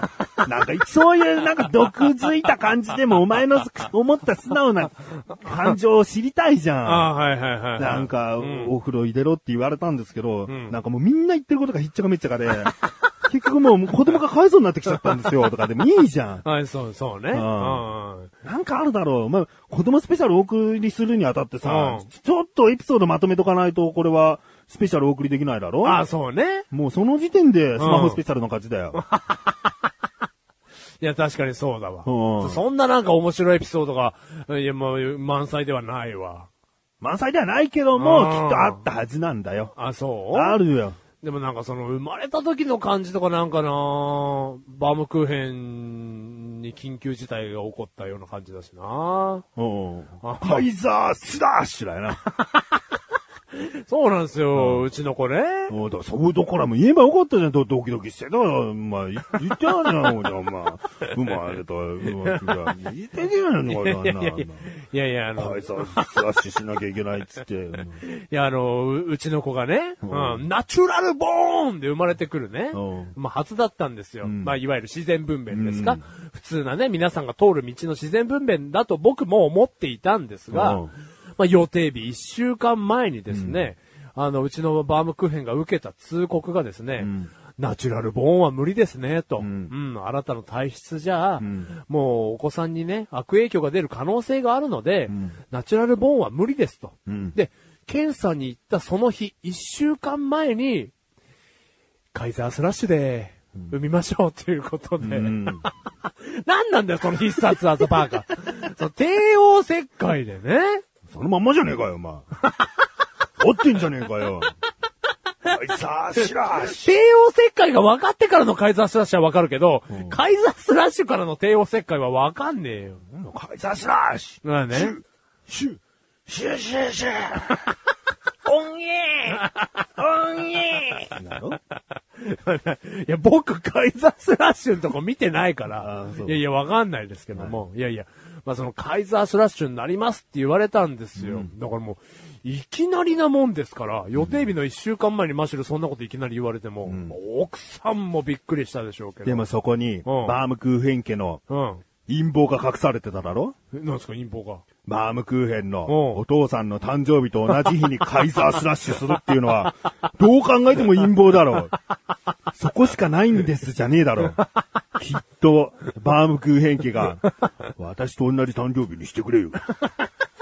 どうせ、切るんだろだったら、もう今日でいいじゃないか。誕生日なんだよ。そんなにブルッドッグみたいな顔じゃねえよ、うちの、ね、おバームクーヘンの父ちゃんは。うんいやいや、結果ね、な数奇な運命ですよ。あ。うん。あの、バームクーヘンのお父さんと、うんうちの第一子のね、子供の誕生日が一緒と。まあ、まあ、ナチュラルボーンだったらなんか数奇な運命と思うけども、カイザースラッシュなんだから。なんかちょっと。お前お前一人だけこっちにいてさ、うん。向こうで決まったことだろ？いやそうよお前も相談していつがいいっていう相談があったわけじゃないだろ？なんか医者がこう言ってるって一方的に言われてうん。うん、そう受け入れたんだろ？いや、あの、バームクーヘンは今日しかないって言ってましたよ。ううん。え、それ何？その後ろの電話口の横で、うん。うん、わしの誕生日と合致するな。そんなブルドッグ顔じゃないよ。そんな、お前ひどい顔するな。そんな、わしの誕生日だ。いや、違う違う違う違う。ブルドッグ顔じゃないですよ、本当にね。バルドッグだったよ。だ ね、す数奇な運命なんです。もう喜んでね、おじいちゃんが。うん。あまあ喜ぶよ。でね、えっ、と、結局この、んあの、大安だ、友引きだってあるじゃないですか。うんそのね、で、大安だからだろ大安だったんだたまたまじゃないって。もうい、もう、バームクーヘン家の陰謀だよ、全部。全部が大安だしね、、わしの誕生日だし、そんなにブルドッグじゃねえよ、おばあおじいちゃん。大安だし、うん、わしの誕生日だし、首は見えるよ。もう首輪が見えるよ。違う違う違う違う。ね。いやいや、全部がいい方向に重なってですね。まあいいよ。うちの子は生まれ生を受けたんですよ。うん。2715g ということですね。うん。予定日より1週間前なのに、んもう立派なグラム数ということで。誰にも、にないこって覚えるとね、2715っていうのがね、うまいことうまいことを言うんじゃないよ。お俺そうやって覚えてましたけど。いやいやいやいや、僕に似てますけど。激似ですけど、僕の小さい頃に。うん。お前激似とか言ってな。最初さ、お前 LINE でさ、写真送ってきてさ、ねえ、これが娘でも生まれましたみたいなはい送りましたはい俺も率直な感想お前に似てるっていう感想だったから、はいお前に似てるねって言ったら、え、そんなに似てます？で、うちの神さんにも同じメールで送ってさ、お、神さんもお前に似てると思ってるから、そっくりだね、みたいなこと。え、そ、そんなに似てます？って。もう誰かしらに奥さんにだねって言われたくてしょうがない感がすげえ伝わってたな。いやみんな言うわけですよ。うん。パパに似ると、ん女の子は幸せになるんだってよ。まあ、なりやすいしな。みんなが言うんですけど、いやいやいや、あの、め、あのね、マシュル家は、うんあの、マシュルとバームクーヘン、うんバームクーヘンの方が絶対的に美形ですから、ん女の子なんで、バームクーヘンにいてほしいんですよ。うん。それをみんながね、ん寄ってたかって言うもんですから。だ慰めのし、あの、なんか、うん、まあそういうふうに言い聞かせ、言い聞かせだろああ、大体男と女なんて、女はお女に似た方が綺麗になるだろう。おうん父さんの方が美形なんていう夫婦かわいそうだろだったらお父さんに似ちゃったっていうね、うんあの、男顔になっちゃったという時の慰めの言葉としてうん浸透してるだけだろ。うんお父さんにだったら幸せになれるよって。うん。え根拠はって聞いたお前。ねえよ。聞いてない。ねえもん。ねえもん国連ですか？あ？いや、申し訳なかった。うん。はだから、ねえ、ちょっとそんなことでもあたふたしましたけど、はいまあ、結果、現段階で、まあ、僕に似てるということで。うん。うん。いいの？まあ、こんなの後半に。もうなんかちょこちょことつまんだようなエピソードを話してるいや、けど。つまんでないですよ。大次回子供スペシャルに改めさせてくださいで終わればよかったのに、なんでこんなちょぼちょぼちょぼちょぼエピソード出して、もう話すことないじゃん。はあ、ありますけど。超ありますけど、子供の話。いじゃあ次回でいいじゃん。次回子供スペシャルにすればいいじゃん。やいやいや、もう、だ今回はね、うん楽しみにしてくれて聞いてる方だからもうちょぼちちょぼエピソード出たからいいじゃん。うん無事に生まれたんだなとも思うし、うん奥さんも無事なんだなと思うし、うんあ、カイザースラッシャーだったんだなと。うん、そうそうよ、そうよ。うん。だから、いいじゃん。もそういうことでちょっと、つまみをね、うんお話ししました。ううんうんでももうこれ以上ないなとも思っちゃってるし。いや、ないよ。何か？あ、じゃあもう次回子供スペシャルではない。話すよ話すの？子供の話はあ、子供が里帰り出産で、奥さんと子供戻ってきた話になる？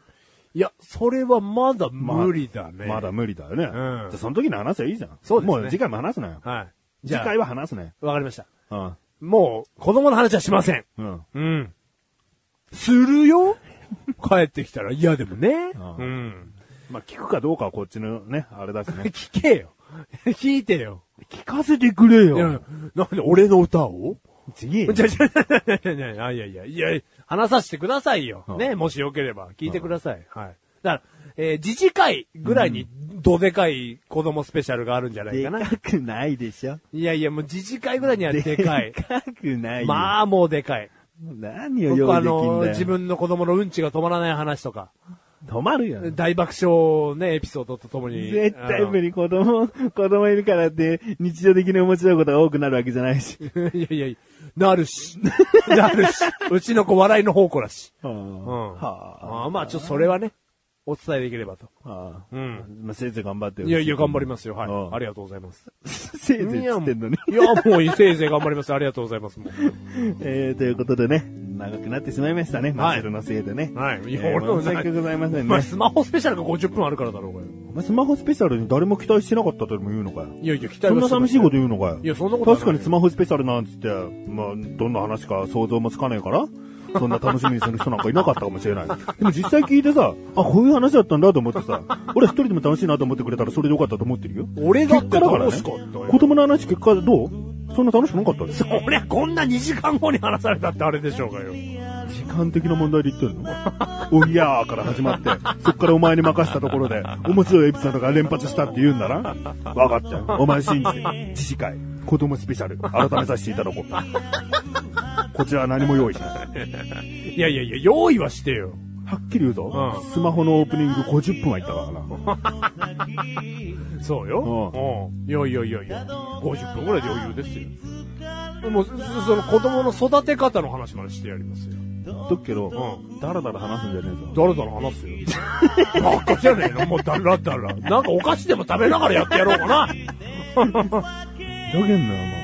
お前、ど今日スマホスペシャルだって、お前からの帰りをどう出すか、お前からの帰りありきで話してる。なんならね、うん多分30分くらいお前に一言も話させずにうんやってたわ。やってた？うんお前の、俺の話とお前の、そのなんか、相槌的な反論とかが被ることが多かったもん。うん。うん。それをね、あなたが話すことはね、もうたまりにたまってたからね。うん。うんいやいやいやいや。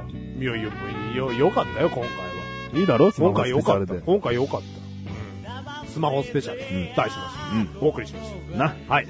次回は、まだわかりませんけども、はいまあ、楽しくね、お話できたらいいな。まあ、もうそう思いま楽しかったろ？す。いや、楽しかったですよ。うん。いやいや、もう全然すげえ楽しかっ新たなお前のさ、俺に対する姿勢がどういうことなのかなっていうことも分かったた。じゃん。分かったし。ね同じメニューのもの頼まないっていう。え、びっくりしました、それ。うん。ただそれは反抗じゃないんですよね。反抗ではないけど、うん抵抗ではあるよね。なんて、些細な。そこすらも可愛がっていただける。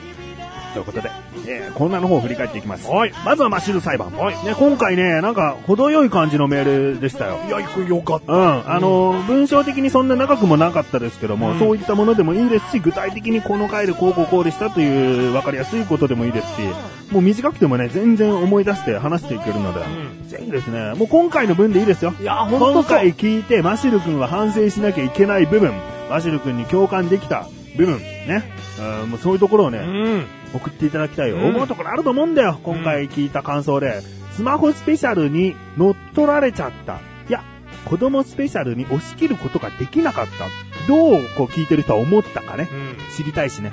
まあまあ、まあそんなんじゃなくても、まあそれでもいいですし、まあ本当に会話の端々のワンフレーズでいいと思う。うんうんもう何でもね。あるね。う子供のこの字の会話もできなかったよ。よくそういう、そういう言い方しますよね。なんとかの何とか字もできなかったよ。それあなたの不満でしょ？その、ぶつけてくますね。本当にもう。そういうところをつまんでね。うん。うんいやいや、もう本当につまんできますね。怖い怖い怖い。えー、そして、ライスカのふざけろ。はいね。えー、次回は、寂しいダジャレ。はい。ね、ライスカの得意ジャンルだとも思うので、うんうんえー、ライスカも、ライスカじゃない方も、ぜひメールを送ってください。なんだこの、この人類を二つに分けると2種類いる。うんそれは、ライスカとライスカじゃないものだ。すげえな、ライスか。男か女かの男だぞ。すごいな。ね。ということですね。えー、メール、どしどしとお待ちしております。ということで、クッチレサーラジオは毎月第2水曜日1回きりの更新でございます。メガネたまにはこの辺で消えますが、マシルが、まあ、子供の話はしないと思いますけれども、まだ話したいなということで、聞いてやってください。バイバイバイバイ。ということですね。もうね、子供の話しかしないですよ、もうね。2715g。誰にも似ない子。ね。これ、こうやって覚えていただければと思いますので。まあね、クッチレサラジオこれから通して子供の話、バームクーヘンに対する子供の、あのね、あだ名というか、そういうのがまたね、新しく出てくるやもしれない。まあ、出てくるでしょう、多分。だからそんなね、話もね、混ぜつつ、子供の話をしていくと思いますので、いやー、その子供の話をね、これから子供の話を楽しみにしていただければと思いますので、子供の話、ぜひ楽しみにしてみてください。子供って今回のハイライトだよハイライトだってよブルブルよクッシマリナって誰だよそこいじるね。そこいじるんだよね。俺は違うな。なんですジャリーエナジー。ブルブルだっつうもんだから。か熱論ジェリーエナジー。熱論バイバイ。バイバイ。